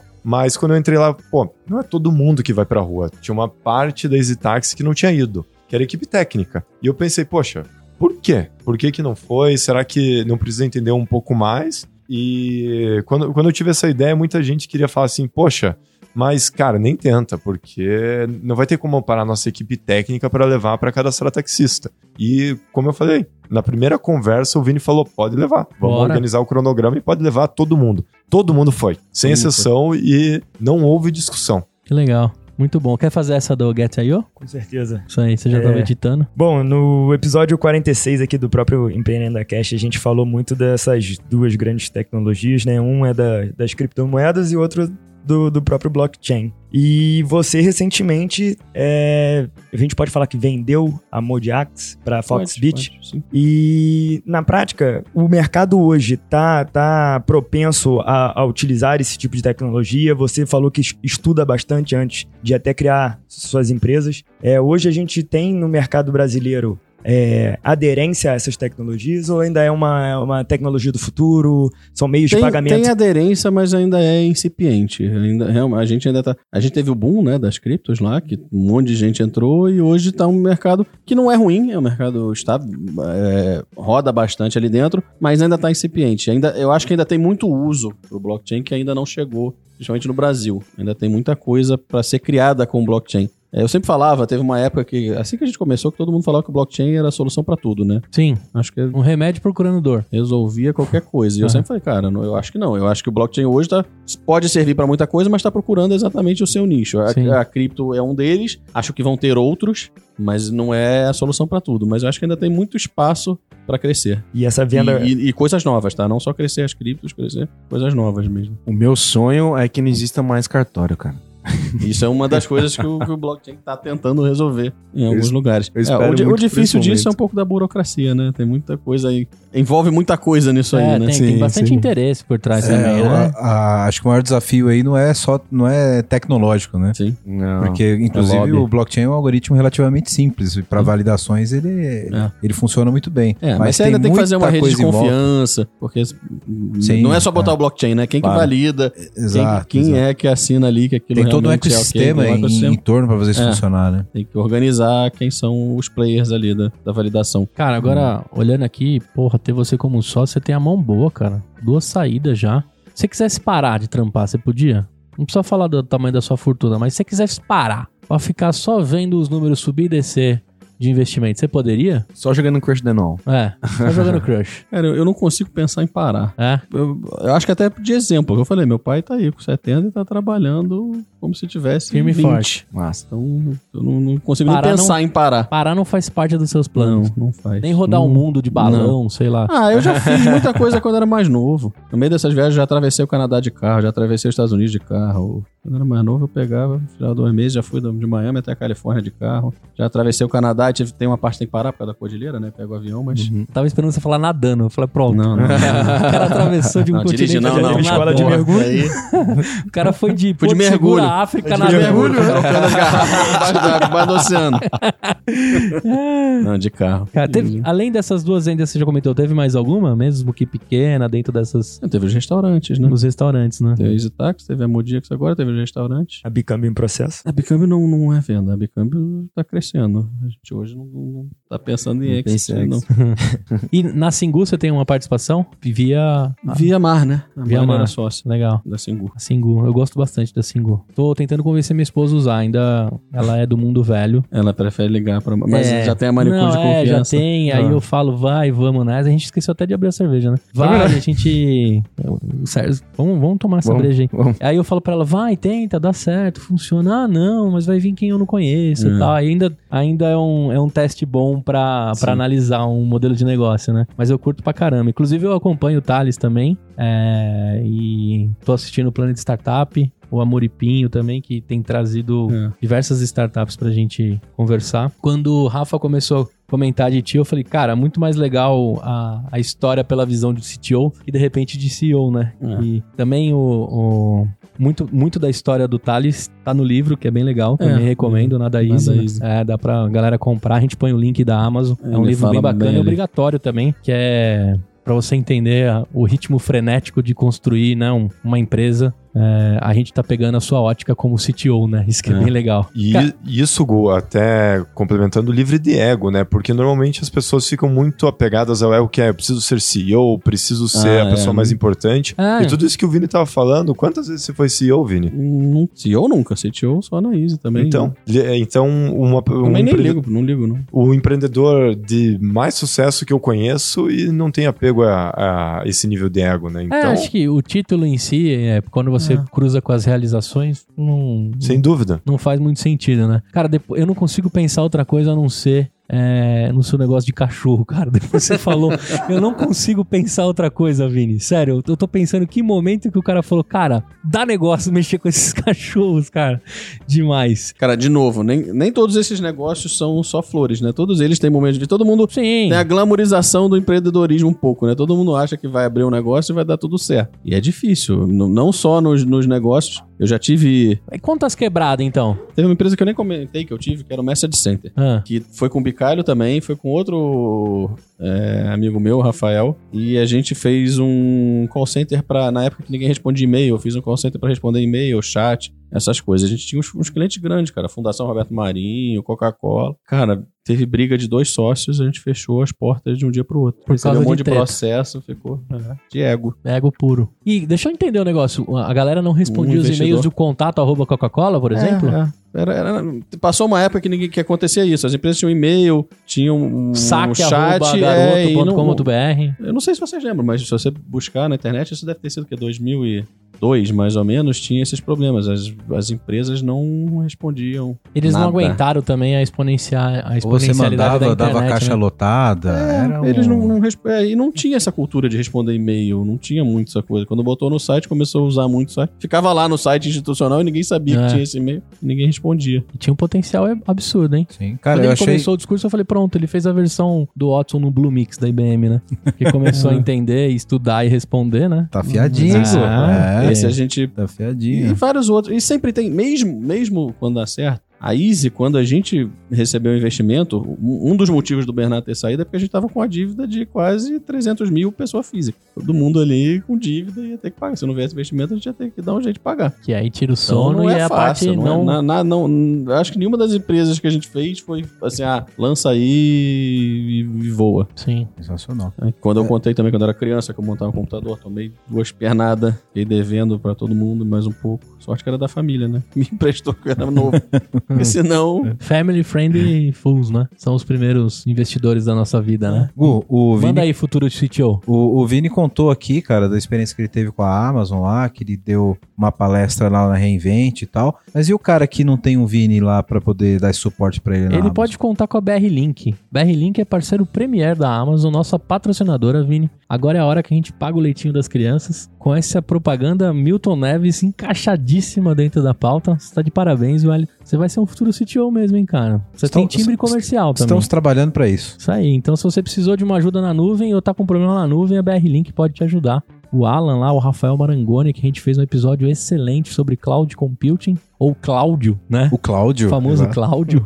Foi sensacional, então contem com eles. Muito bem. Bom, e aí, muitas histórias de ideias que o Vini teve também, dos hobbies que ele tem. tem pode ter muita gente que tá com essa ideia, sementinha plantada lá, Gu. Quem que ele pode procurar para validar um, um, um início de validação aí? Você tá excelente, cara. Impressionante. Você. Eu tô Blue- aprendendo com você, cara, é convivência. É isso aí. A Bluefields aceleradora pega você no estágio early e te ajuda a, a validar o seu negócio. E tem a pré-aceleração, porque é o cara que tá perdido, que não sabe se é SEO, CTO, o que, que ele precisa, se é de comer ou de passar no cabelo, né? Tem cara também que quer aprender do zero aí. A Bluefields te ajuda nisso. É isso Muito aí. bem, Wellington. Acho que tá pago já dois leitinhos aqui, né? A gente faz mais um pouquinho mais pra frente. Você, desenvolvedor que está sempre reclamando do seu CTO, falando que você manja muito mais JavaScript do que ele, tá aí, chegou o dia de você tirar suas dúvidas e descobrir por que, que é ele é o cara que manda. Ou se é ele o cara que manda. Vamos descobrir um pouco mais sobre esse papel.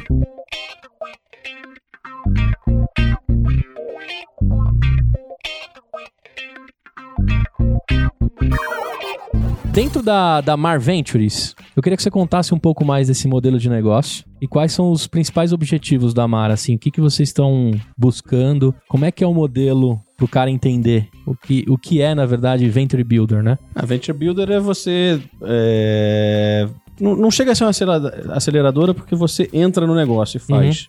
Bota a mão Então, mesmo. É, então é pegar negócios que estão muito early stage ou ideias e, cara, a gente gostou, vamos pra dentro e vamos fazer isso acontecer. Hoje a gente tá até segurando o Builder da Mar porque a gente tá focando no crescimento. Como a gente tá Ah. nas empresas numa, numa, numa pegada de crescimento bem grande, como ele falou da Bia, a Bia tá, tá no pre-series B dela e já foi até overbooked, agora vai fazer o Series B. A gente tá focando um pouco mais nela. É, mas a ideia é achar bom- bons fundadores ou criar mesmo, pegar boas ideias e construir junto do zero. O segredo, você acha que tá nos fundadores? A gente conversou disso com o Alex Anton no outro episódio. Sim. Você acha que tá no, no brilho dos olhos do cara, né? Sim. No brilho dos olhos e na- no, no- no- empreendedorismo mesmo. Conseguir resolver problemas, conseguir entender do mercado e, propor soluções. Acho que o mais importante é isso. Você, você vai aprender daquele mercado e você vai propor uma solução o tempo inteiro. Porque nem sempre a sua primeira ideia é a que funciona exatamente daquela forma. Acho que é difícil. Eu não sei o Rafa se ele já passou por alguma pivotagem lá, mas normalmente o sistema ou startup você vai pivotar alguma coisa. Então, cara, se o CEO ou se a equipe não sabe olhar essas oportunidades, Na, na verdade, a LAR, a gente pivotou na primeira semana, né? A ideia original era para fazer um BPO, um Business Process Outsourcing, que seria uma terceirização de, do back-office de startups. Então, todo o processo administrativo, a ideia inicial era que a, a empresa nem tinha nome na época, que a gente cuidasse isso para ajudar o empreendedor. Mas logo a gente pivotou isso para administração de condomínio. Então, acho que pivotar é uma coisa super natural da vida do empreendedor. É, Vocês, além de botar grana, o percentual que, que pega, tem noção ou não? Dá pra falar? Abrir a, esses gente, números? a gente bota a grana, a gente participa. Ah, nas, Depende Teve de muita, caso- depende caso a caso. muito, depende se é uma ideia nossa e a, gente, e a gente vai tocar ou se é alguém que já trouxe. Depende do grau que tá a empresa. A Bia era uma empresa que já tinha dois fundadores, a, a, a Finpass também. A Singu a gente fez do zero. A Easy Carros tinha um fundador, mas a gente entrou no zero praticamente. Então varia bastante. Carros, do, é, por eles foto? hoje estão focando em frota mais, mas é, é, ele- era lavagem, né? Começou Ah, com lavagem, são serviços. Você pedia lavagem a seco em casa e agora ele tá, tá muito gerenciando frota. Então, uma localiza pega e além da lavagem eles fazem toda a manutenção, checam quilometragem, já tem até eh, os dispositivos eh, smart, né, pro, Uhum. pro carro, para detectar Sim. o que, que precisa. A Easy eu conheço via Sul América, que a Sul América, o aplicativo de auto, tem Easy, Easy Carros pra É. você aproveitar como segurado. Boa. Você tem alguma influência na solução tecnológica dessas startups ainda, Sim, Vini? sim. Discute lá com os caras, cara. fazer até assim. hoje, quando precisa de uma coisa, a gente ajuda. Porra, a mentoria dele na hora de Porra, você montar a sensacional. estrutura. Você é louco. É arquitetura, né? Sensacional, É. é isso aí. E o nosso ouvinte que tiver interessado, acho que tem uma ideia bacana, quiser conversar com você, como é que ele pode fazer? É, eu tenho lá no LinkedIn, pode mandar mensagem. ó. Eu, eu não sou o mais rápido do mundo pra responder, não. Não é que eu tô te ignorando, às vezes eu levo alguns É, dias. A gente viu a- o Mas- tamanho do seu tempo. Mas eu respondo. Legal. E se ele quiser levar a ideia dele pra mar? Hoje, hoje na Mara a gente não tá captando. Ah, tá. Falei, hoje a gente tá, resolveu focar. A gente tá focando mais naquelas. Sim. Mas daqui a pouco a gente vo- pode voltar. Bacana. Hoje a gente não tá mais buildando do zero, porque a gente tá, precisou focar no, no crescimento. Sim. Muito bem. A gente também tem, dentro do nosso grupo de ouvintes, o cara que tá procurando um sócio, quer validar uma ideia, quer discutir, quer conversar com outros empreendedores. Tem o grupo do EmpreendaCast no Telegram, né? A gente só pede para que você entre lá pelo perfil do Instagram e pelo direct você pede o link pra gente garantir que é um grupo só com, com realmente ouvintes do, do EmpreendaCast. Já saiu sociedades, já saiu até casamentos, né? Casamentos não, namoros naquele grupo. Isso aí. Isso é bem bacana, tem bastante coisa legal. Empreendacast Amor. É Uma- aí. já que estão falando com os empreendedores, uma dica que eu dou é se você vai fazer um business que hoje a maioria tem alguma coisa de tecnologia, cara, busca um sócio de tecnologia. Sim. Não, não, não, contra, não tenta contratar. Eu vejo gente que fica assim, porra, mas eu vou dar. Ah, eu consegui um cara de tecnologia. Mas ele tá querendo 30% do negócio, 40% do negócio, e eu que tive a ideia. Eu falei, cara, não se apega à ideia. Sim. O, o cara de tecnologia vai ser importante. Não, não fica falando, ah, vou dar 2% pro meu sócio aqui de tecnologia. Cara, eu Ah, é, tenho- Você eu precisa de um cara de tecnologia de Eu sócio. tenho uma história antes de, de trabalhar na Sul América que eu trabalhava como consultor para startup, quase como um CTO de aluguel ali, para acelerar e viabilizar a solução tecnológica, CTO. montar o time de, de, de tecnologia, etc. E, cara, é- é, isso que você falou faz muito sentido, porque é, olhando para trás agora, esses caras que, que eu trabalhei um ano, um ano e meio, com uma, com uma direção de tecnologia e tal, os caras são completamente diferentes hoje, tomou uma linha to- totalmente diferente. Então, se o cara ele realmente faz parte do negócio e ele mantém aquela linha de tecnologia alinhada com a solução, com, com o objetivo de negócio, cara, você deixa de perder a identidade. Eu, eu, eu, vejo que foi isso que aconteceu, sabe? Olhando para trás, a, a coisa tomou um outro rumo que talvez é, é, não fosse mais acertado e que talvez eu não tivesse tomado essa decisão junto se eu tivesse até hoje, sabe? Eu tenho um amigo lá no Vale do Silício que abriu uma empresa, uma startup, que era CTO on Demand, o Carter, lá, lá do Vale do Silício. Ele chegou até a me consultar na época. Cara, o problema, de novo, o problema é a identidade. Você vai dar uma consultoria e aí, você, você vai levar todas elas para serem a sua cara? Ou você vai conseguir mudar a cultura? Eu vejo muito mais como advisor. Você podia fazer um advisor on demand, mas o CTO fala pra ele, cara, difícil você fazer isso. Gente, pra fazer um paralelo, é, vamos pensar na escola de mergulho lá do Vini. É tipo, você abrir uma escola de mergulho sem nenhum dos sócios saber nadar. Então, É, não ter é o sócio isso. de tecnologia É, não, é, não é Sim, mais exato. ou menos por aí. Sim. Tá um sócio que não sabe mergulhar, vai morrer todos os alunos lá, né? É isso, mas ó, o Brasil não é pra amadores. Com certeza alguém já abriu uma escola de, de, de mergulho. Ah, não tenha dúvida. Não tenha dúvida. Não é pra amadores de verdade, mas é, boa, boa comparação, Rafa. É, Vini, outra, outra parada assim, cara, dentro da sua trajetória empreendedora, o que, que você enxergou aí no ecossistema, as principais mudanças de inovação, assim? O que, que você tem visto desde a da época que era tudo mato lá na Easy até hoje? O que, que você tá Ah, cara, observando? o, o mundo é outro, né? De quando eu comecei a programar no Basic, não, não é o mesmo mundo. Sem dúvida. Tá em outro planeta, quase. É, a tecnologia cada vez avança mais rápido. E as coisas têm sempre uma curva, né? Antes era o hardware, avançava muito rápido, e aí vai parando. Mas sempre vai surgindo uma outra inovação que vai é, tomando em cima daquela. É, eu, eu tenho algumas dúvidas de algumas inovações que eu já falei e, e conto pra todo mundo. Esse negócio do carro autônomo, eu acho que demora mais do que um monte de gente pensa. No futurismo, você Mas acha que, que a gente vem. tá mais pra 2050, então, ou não? Do carro autônomo? Ou tá mais próximo de 2030? Mais pra 2050. É. Me fala mais um polêmico aí que você. Eu, é, é, o carro autônomo, o maior problema é a burocracia. É, é a. Sim. Eu já falei esse ponto pra algumas Tem uma pessoas, coisa eu que vou você falar de manja novo. de mapa e burocracia. Não, não, não, mas não é isso. O problema não é a burocracia de mapa, não. O problema é, hoje, quando tem um acidente de carro, você tem um culpado. Quem que você culpa? A segunda é a decisão. Você vai botar na mão, software falha, as coisas às vezes falham. Alguém pula na frente do seu carro. Sim. O, o carro tem que decidir se mata quem pulou na frente, se mata quem tá dentro do carro, se vai jogar você na árvore, se vai jogar num caminhão. Uhum. O que, que ele vai decidir por o quê? Pelo número de pessoas? Você dirigindo, você vai ter seu instinto. Entendi. Você vai ter seu instinto. O seu instinto talvez seja sair do. ter uma família, talvez você saia. Mas de repente, se você tá com seu filho recém-nascido atrás, você não vai sair.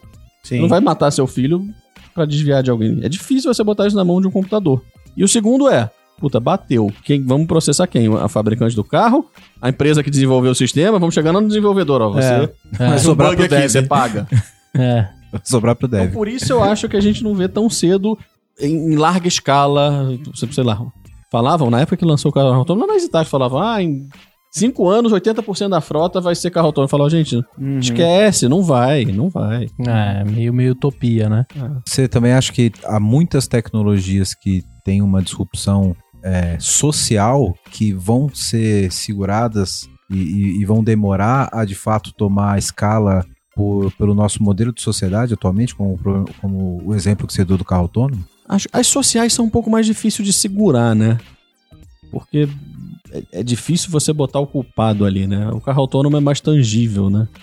O carro autônomo tem um acidente. A social hum, pode ter um bullying, pode ter, sei lá, alguma coisa que acabe afetando alguém.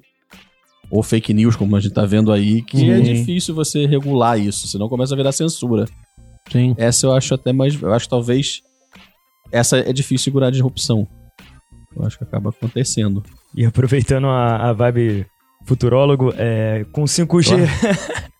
com 5G, você. Qual hobby que você vai, vai transformar em negócio? Cara, eu não, eu, eu não sou muito de pensar tão à frente assim, porque eu acho que tanta coisa eu vou, eu vou fazendo quando as coisas vão acontecendo. Aham. É que nem o negócio do cachorro. Eu primeiro comprei os cachorros e tal, aí depois, Depois- fazer uma coisa. Aham. Fora educação e saúde, que é uma coisa que eu há muito tempo penso, eu já pensei em fazer curso de engenharia genética, é, porque eu sempre achava lá atrás, eu ia, eu Colado queria fazer um mestrado, eu falava, cara, não, porque eu falava, cara, os, os, os médicos não entendem de computador, e aí são eles que fazem engenharia genética. Sim. E aí eles ficam tentando passar pra alguém fazer um sistema e o cara que não entende nada daquilo ali. Falei, se fosse uma pessoa que juntasse os dois, ia andar mais rápido. Mas hoje já tá andando até bem rápido. Mas Sim. na época que eu pensei isso foi lá atrás. É, tem a, a Genoma, se eu não me engano. Projeto é um, Genoma. É um, é um médico que, que se enfiou na parada. E ele fez o caminho inverso, né? Eu vou aprender TI. Eu vou, vou, vou É. programar, né? É, é. Eu pensava isso antes de ter essas coisas, eu pensei lá atrás. Então, fora esse caminho de educação e saúde que eu queria entrar, eu, eu, não, eu não fico muito pensando lá pra frente o tempo inteiro, não. Eu não sei quando me perguntam. Eu fico por mim mesmo, mas eu não fico analisando pra onde eu vou, não. Falou que você se formou nos Estados Unidos. Você fez o que lá? Sim, engenharia de computação. Na verdade, eu comecei engenharia de computação aqui, fui pra lá, me, me formei em computer science, aí voltei e terminei engenharia de computação aqui. Entendi. Eu tenho diploma de lá e daqui. Muito bom. Ah, agora a gente paga mais um jabá, Vini, e eu quero te fazer umas perguntas pra motivar a galera que tá lá do outro lado e entrou totalmente na sua, na sua história. A gente tem mais um merchan que a gente faz que é do Zul Digital, que é o melhor aplicativo de Zona Azul da cidade de São Paulo, Fortaleza, Belo Horizonte e Salvador. Salvador. Eles apoiam o EmpreendaCast, é um aplicativo bem bonitinho. Zona Azul, que é digital. E o cara tem um negócio maravilhoso. A gente conversou com o Bruneta que a hora que todas as cidades fossem É, se tornar digitais, ele já tava com o negócio pronto e ia exponenciar, né? Mas a burocracia no Brasil é tão hard que a gente já vai fazer um ano que gravou com ele. E mais Verdade. nenhuma outra esta- eh, cidade abriu o chamamento, né? Que ele É, falou lá, é.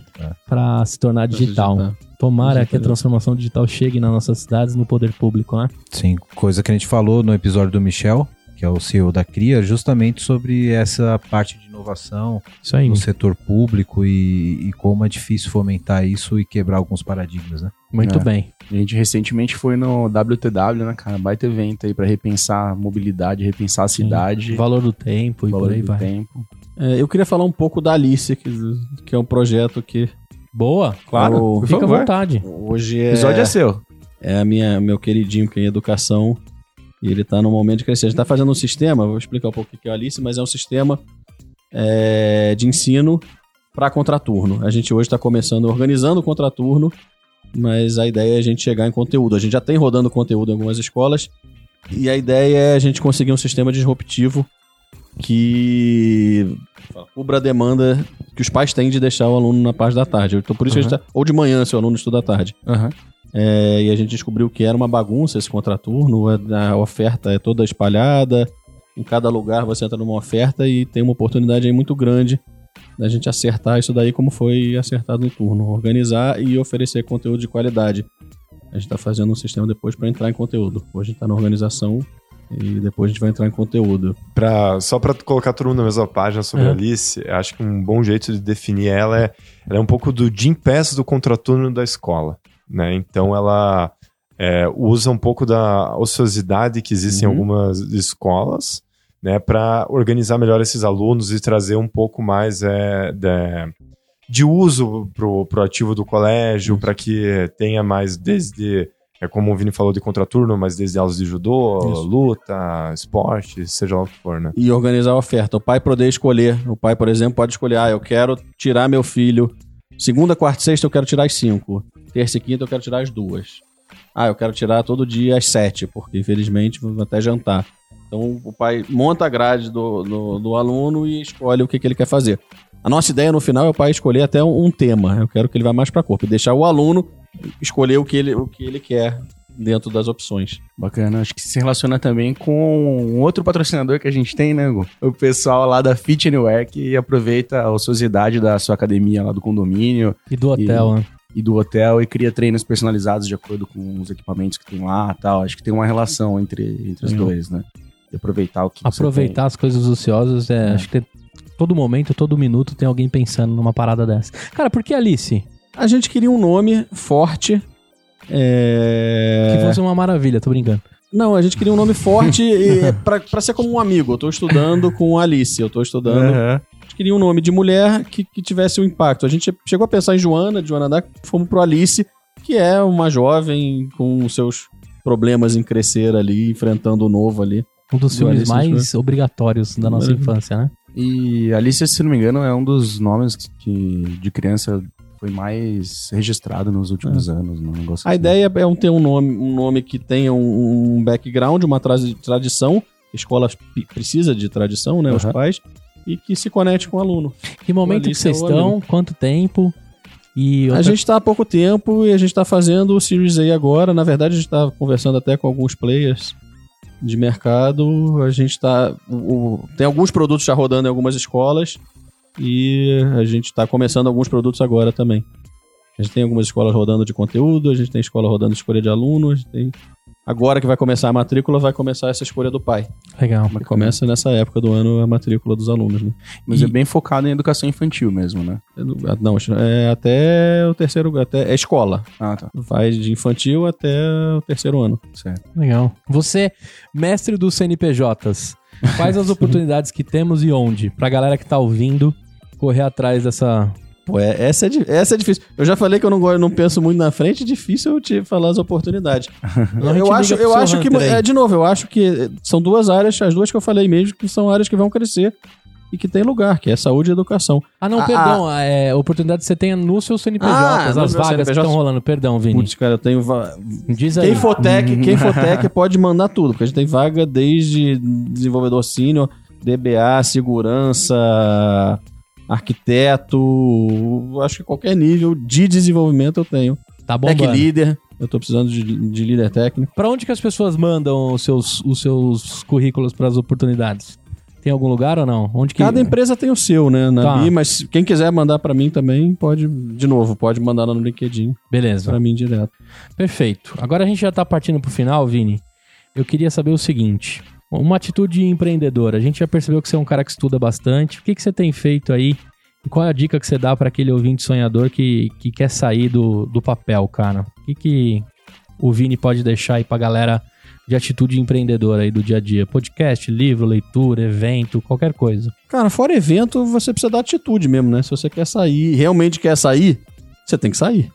Não adianta falar, ah, vou esperar vir uma ideia melhor, vou esperar uma coisa melhor.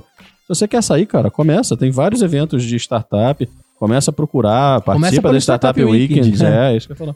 Vai no Startup Weekend, tem um monte de pitch lá, ouve o que as pessoas estão fazendo. Encontre seu É, sócio. Isso, vai, vai procurando. Muito bem. Mas, mas o mais importante é a atitude mesmo. Você quer sair, eu conheço um monte de gente que quer sair, fica procurando, pô, se aparecer alguma coisa, você me avisa. Eu tenho um amigo que fala, ah, você não tem nada aí, eu, eu, eu penso, cara, você quer empreender, não sou eu que vou te, É te arrumar, cara. Tem um monte. Você quer sair, vai, busca, busca um sócio. Se você tem ideia, vai atrás, vai, É. vai, vai montar time, vai. Se joga. Com paraquedas Uhum. você e se joga, né? É o único jeito, se você realmente quer. Eu vou dar duas dicas rápidas aqui de, de conteúdo, mas para falar um pouco da, da questão das mulheres cientistas e na educação, que é da Marie Curie, que é uma das grandes é, professoras de radioatividade, uma polonesa, né? E a outra seria a Alice Ball, que é uma, uma das primeiras mulheres negras na academia estadunidenses, que ela tem um estudo muito importante em medicina. É, ela desenvolveu o tratamento de lepra. É, a gente, a gente chegou a pensar nela quando a gente fez a Alice. A Que legal. ela. Animal. Muito bem, fica a dica.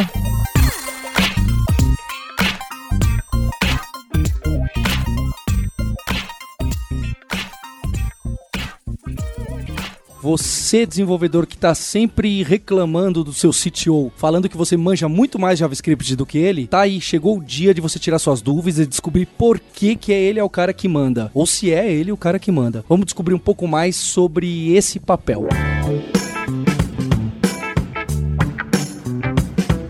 Rafa também, bom te ver de novo com a gente. Como é que tá a LAR, cara? Pra galera que acompanha, a gente torce demais por, por você, prim- primeiramente, né? Que a gente Pô, é apaixonado obrigado. pelos empreendedores, depois pelo CNPJ. Mas como é que tá a saúde da LAR? O que, que tá rolando? Mantenha a galera que gosta de você atualizada. Gente, é, desde que eu é, participei aqui do primeiro podcast, a gente cresceu aí um pouco mais de cinco vezes, né? Então nós estamos Legal. falando de um período bem menor do que um ano, nós estamos falando mais ou menos aí de uns oito meses, acredito.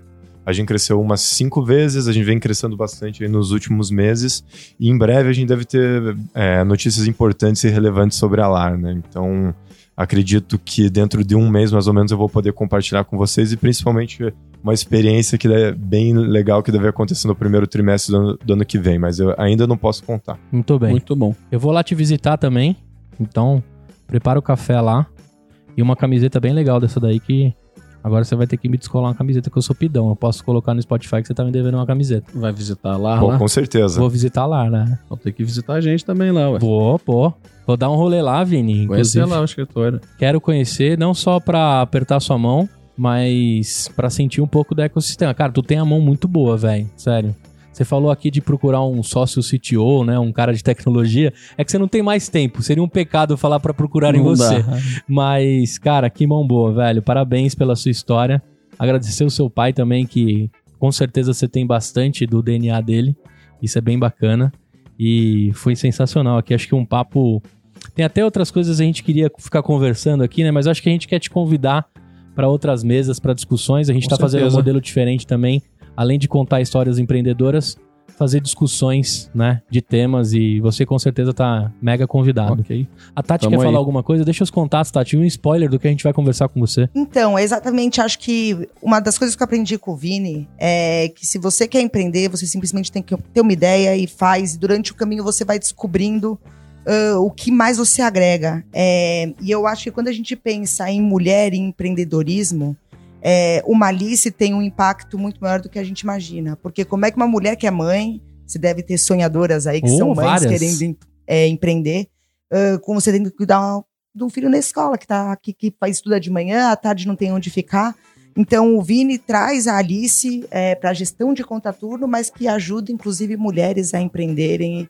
Aí a EasyTax também no Middle East. Então como é que você traz os seus negócios para para desenvolver o mercado empreendedor? E hoje acho que o mercado empreendedor feminino está super em pauta e a Alice vem é, não sei se foi a ideia no começo, mas vem para estimular esse mercado e ajudar a mulherada aí a empreender e trabalhar bastante para chegar lá. Muito bem. Dá um spoiler do que a gente vai conversar com você. do- Quem é a Tati que é, entrou vamos aqui? Quiserem, A Tati ficou de ouvinte, mas é impossível não fazer você participar. se vocês quiserem, é, a gente, eu acho que eu tenho uma experiência, uma história legal para contar, exatamente como é que uma mulher chega no Brasil lá em cima em tecnologia, sem entender de tecnologia. Que louco. Né? Então, é, conviver com pessoas que nem esses caras aqui, acho que abriram muitos caminhos. Acho que tem uma história legal para contar de como é que dá para chegar lá é, sem sofrer aí metade do que a gente ouve. Muito bem. E a. Tati foi uma pessoa que sempre correu muito atrás. Desde lá da EasyTaxi, ela ia. Não, não, tinha. Vamos, vamos fazer. Vamos, vamos, vamos abrir Vamos porta, desenrolar. vamos correr. Ela era muito assim lá na. Sempre Todo foi. Todo mundo que é, acabou não tendo problemas com o carro enquanto dirigia por causa da, da promoção lá da Johnny Walker com a Easy tem que agradecer a Tati. É. A Tati era. Ela trazia. na- acho que as melhores parcerias que a gente teve foi a Tati. Você cuidava aí de cavou. parcerias na Easy? Foi. Isso, eu cuidava das parcerias Brasil. Eu entrei na Easy para ser teste. É, meu cargo era teste para trazer duas grandes parcerias e aí acabei ficando quatro anos tocando à frente de parcerias muito junto com o Vini. É, TI faz parcerias acontecerem. senão- Então, como é que você faz uma Johnny Walker? Como é que você faz um Santander Meia Bandeira? Que na época era uma ação gigantesca. Gigantesca. Entregar os ovinhos de Páscoa, né? Entregar ovo de Páscoa, sorvete. É, e, e aí é uma área bem ligada à tecnologia que foi até onde me abriu é, o interesse de seguir fora do marketing. Legal. Então não perca, você é a nossa convidada. É, com certeza prazer. a gente quer registrar sua, a sua história. A gente percebeu outra coisa aqui, né? Como por osmose, né? O ecossistema da Easy tornou brilhantes profissionais aqui, né?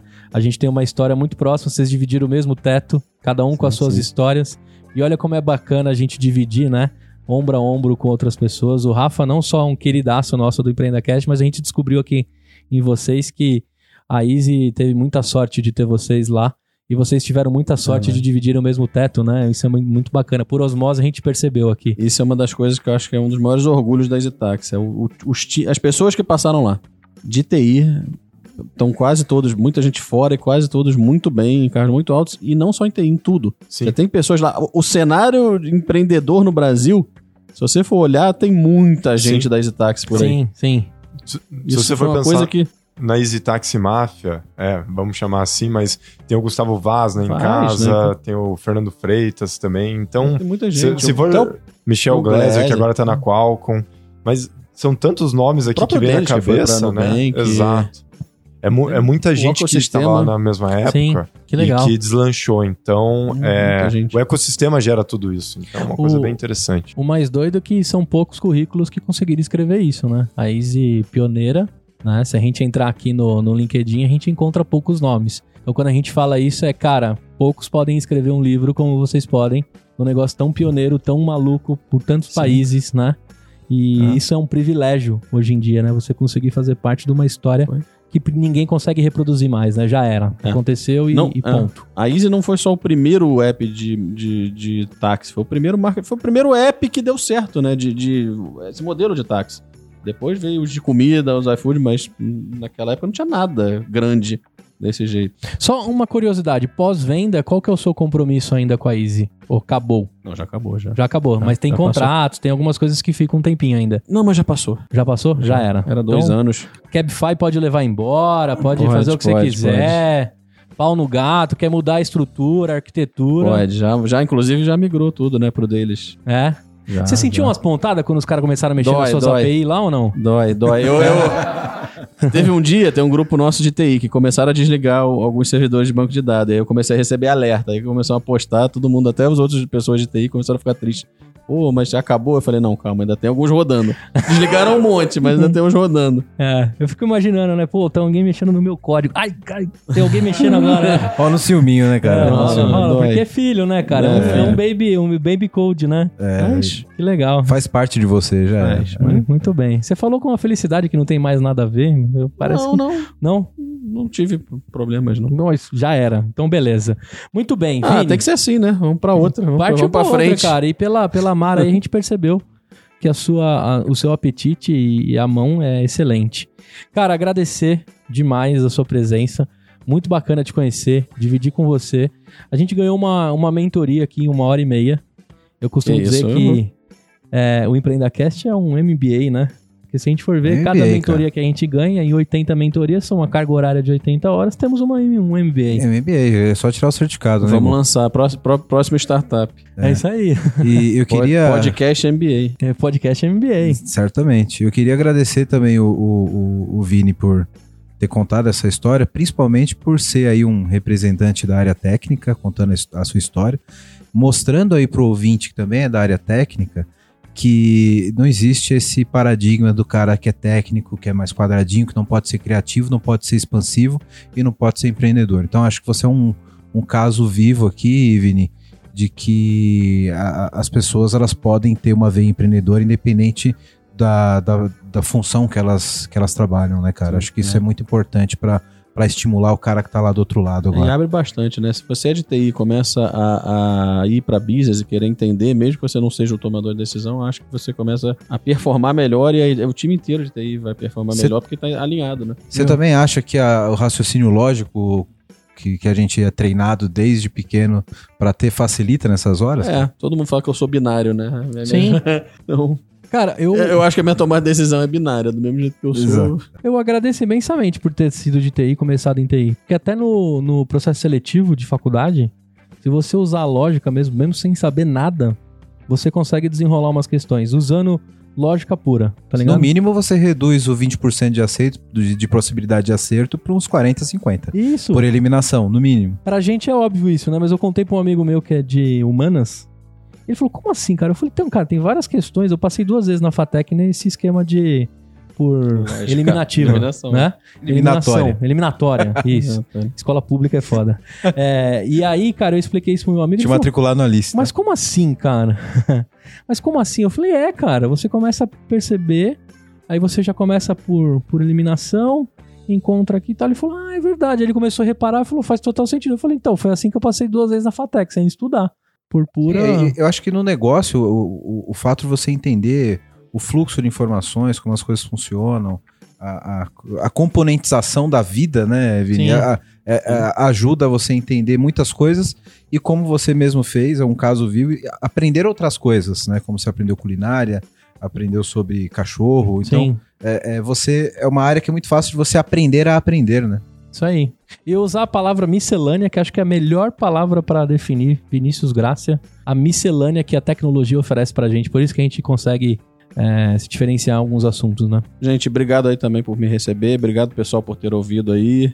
E desculpa se eu falei um pouco rápido, eu tentei me policiar. Nada, acho, foi excelente. acho que eu consegui falar mais devagar, Excelente. mas obrigado aí todo mundo. Muito bem. Obrigado pra Tati, Muito pro bom. Rafa, né? Tiago, Wellington e Cereja. Cereja participou bastante, hein, hein, Cereja? Eu recebi uma aula hoje. Brincadeira, É viu, como, Cereja? na mesa como um ídolo aqui. Muito bem. Eu só queria mandar um abraço pro meu professor de programação da faculdade, o Heraldo, da UFPR, que Lembrei dele agora pensando em programação e o quanto que ele me ensinou e que eu quase reprovei, mas ensinou bastante e eu levo todo o aprendizado até hoje. Tá aí, ó. Muito bom. Um quadro Aí. novo. Agradeço ao seu professor. Fala um professor aí, Wellington. isso aí. Cara, é, um professor que eu lembro até hoje foi minha primeira professora de matemática, acho que da quinta série. Ah, Eu acho que foi ali que eu comecei a você abrir. começou tarde a aprender matemática, porque quinta série tá. Não, mas é a professora que, que, que marcou, foi a da Ah, quinta tá. série. Que ali eu comecei a perceber de fato que eu tinha uma, uma facilidade com exatas. Acho que foi ela que aflorou esse, esse lado aí. Muito bem. Quinta série. Vamos agradecer sempre um professor. Acho que é a profissão. Inclusive, eu tava fazendo um estudo, olha que loucura, né? Estudos aleatórios pra gente fechar o episódio. Eu tava vendo quantas pessoas se interessam pela profissão professor. Tá caindo drasticamente. E é, Que é, uma triste. pena, né? Bem triste isso. Triste e preocupante, né? É, triste e Precisa preocupante. Um pecado, né? Um país que a gente precisa tanto de educação e a gente negligencia, esquece e por aí vai. Bom, pra você que ficou com a gente até o final deste episódio. Ah, antes de, de falar do final do episódio, Vini, eu queria muito uma foto sua com o cachorro pra gente fazer sua vitrine, tá? Tá bom. Vou De tirar. escola uma pra nós, que é importantíssimo. Até agora o cachorro não saiu da minha cabeça. ah, é importante Vai falar do... sonhar com o cachorro aí. Achei demais, cara. Aí, hoje, hoje eu vou chegar em casa, eu costumo dividir com meu filho, ele tem um ano e dois meses. E eu troco uma Coitado do ideia com ele. menino. Me- Não, eu troco uma ideia com ele, mesmo que ele não entenda nada que eu estou falando. Mas hoje eu vou chegar e falar pra ele, pá, meu amigo, papai conheceu um cara que você não tá ligado, velho. Pior, pior é que eu acho que ele entende mais do que você Com, imagina. com certeza, com certeza, não tenho dúvida. Cerejinha, esqueci de falar do PicPay, cara. Fala rapidamente do PicPay e vamos dar tchau. Cara, ouvinte que ficou até agora, assine PicPay. Virão novas ofertas, novas promoções. Você que também tá ligado, a gente vai deixar no link desse episódio alguns livros de afiliado da Amazon e uma nova parceria que a gente esqueceu até de falar, do Slide Bean. Você que tá com, querendo fazer seu pitch, quer fazer seu pitch deck, acesse o Slide Bean e tenha acesso a pitches como do Uber, do Snapchat e entre outros. E a gente vai deixar um código para você. Um código maior para quem é nosso assinante PicPay e um código para os demais sonhadores também conseguirem testar e visualizar Muito bem. esse conteúdo totalmente rico. É só você abrir o PicPay, colocar lá EmpreendaCast, escolhe o plano que faz sentido. Peraí que me deu. um- Escolhe o plano que faz sentido e todo o dinheiro é revertido em material, pauta, viagem, evento e tudo que a gente faz aqui com muito amor no, no EmpreendaCast. Chega de Milton Neves. Vamos. Inclusive, um comentário que foi, foi uma satisfação gravar de novo com você, Gustavo. Muito bem, tava com saudade de mim? Tava, cara, porque geralmente quando você, quando você vinha eu não vinha, e quando eu vinha você não vinha. É, na verdade era um problema pessoal, depois a gente resolve. É, é, eu entendi. Muito bem, espero que você tenha gostado desse episódio. O Wellington atravessou pouco a pauta hoje, então não deixe de enviar seus comentários, feedbacks nas nossas redes, site, fanpage, Facebook, Instagram, Twitter, tudo arroba empreendacast, o site empreendacast.com.br. Me adiciona no LinkedIn, é só procurar Gustavo Passe, agitador de inovação, o cargo que eu vou levar até a minha lápide, porque foi o cargo que, que eu me encontrei, né? Para você ouvinte que estiver curtindo esse episódio pelo Spotify, não esqueça de clicar lá no botão seguir e se você estiver ouvindo pelo iTunes, deixa suas cinco estrelinhas e comentários que eu leio tudo. Até a próxima e tchau! Tchau!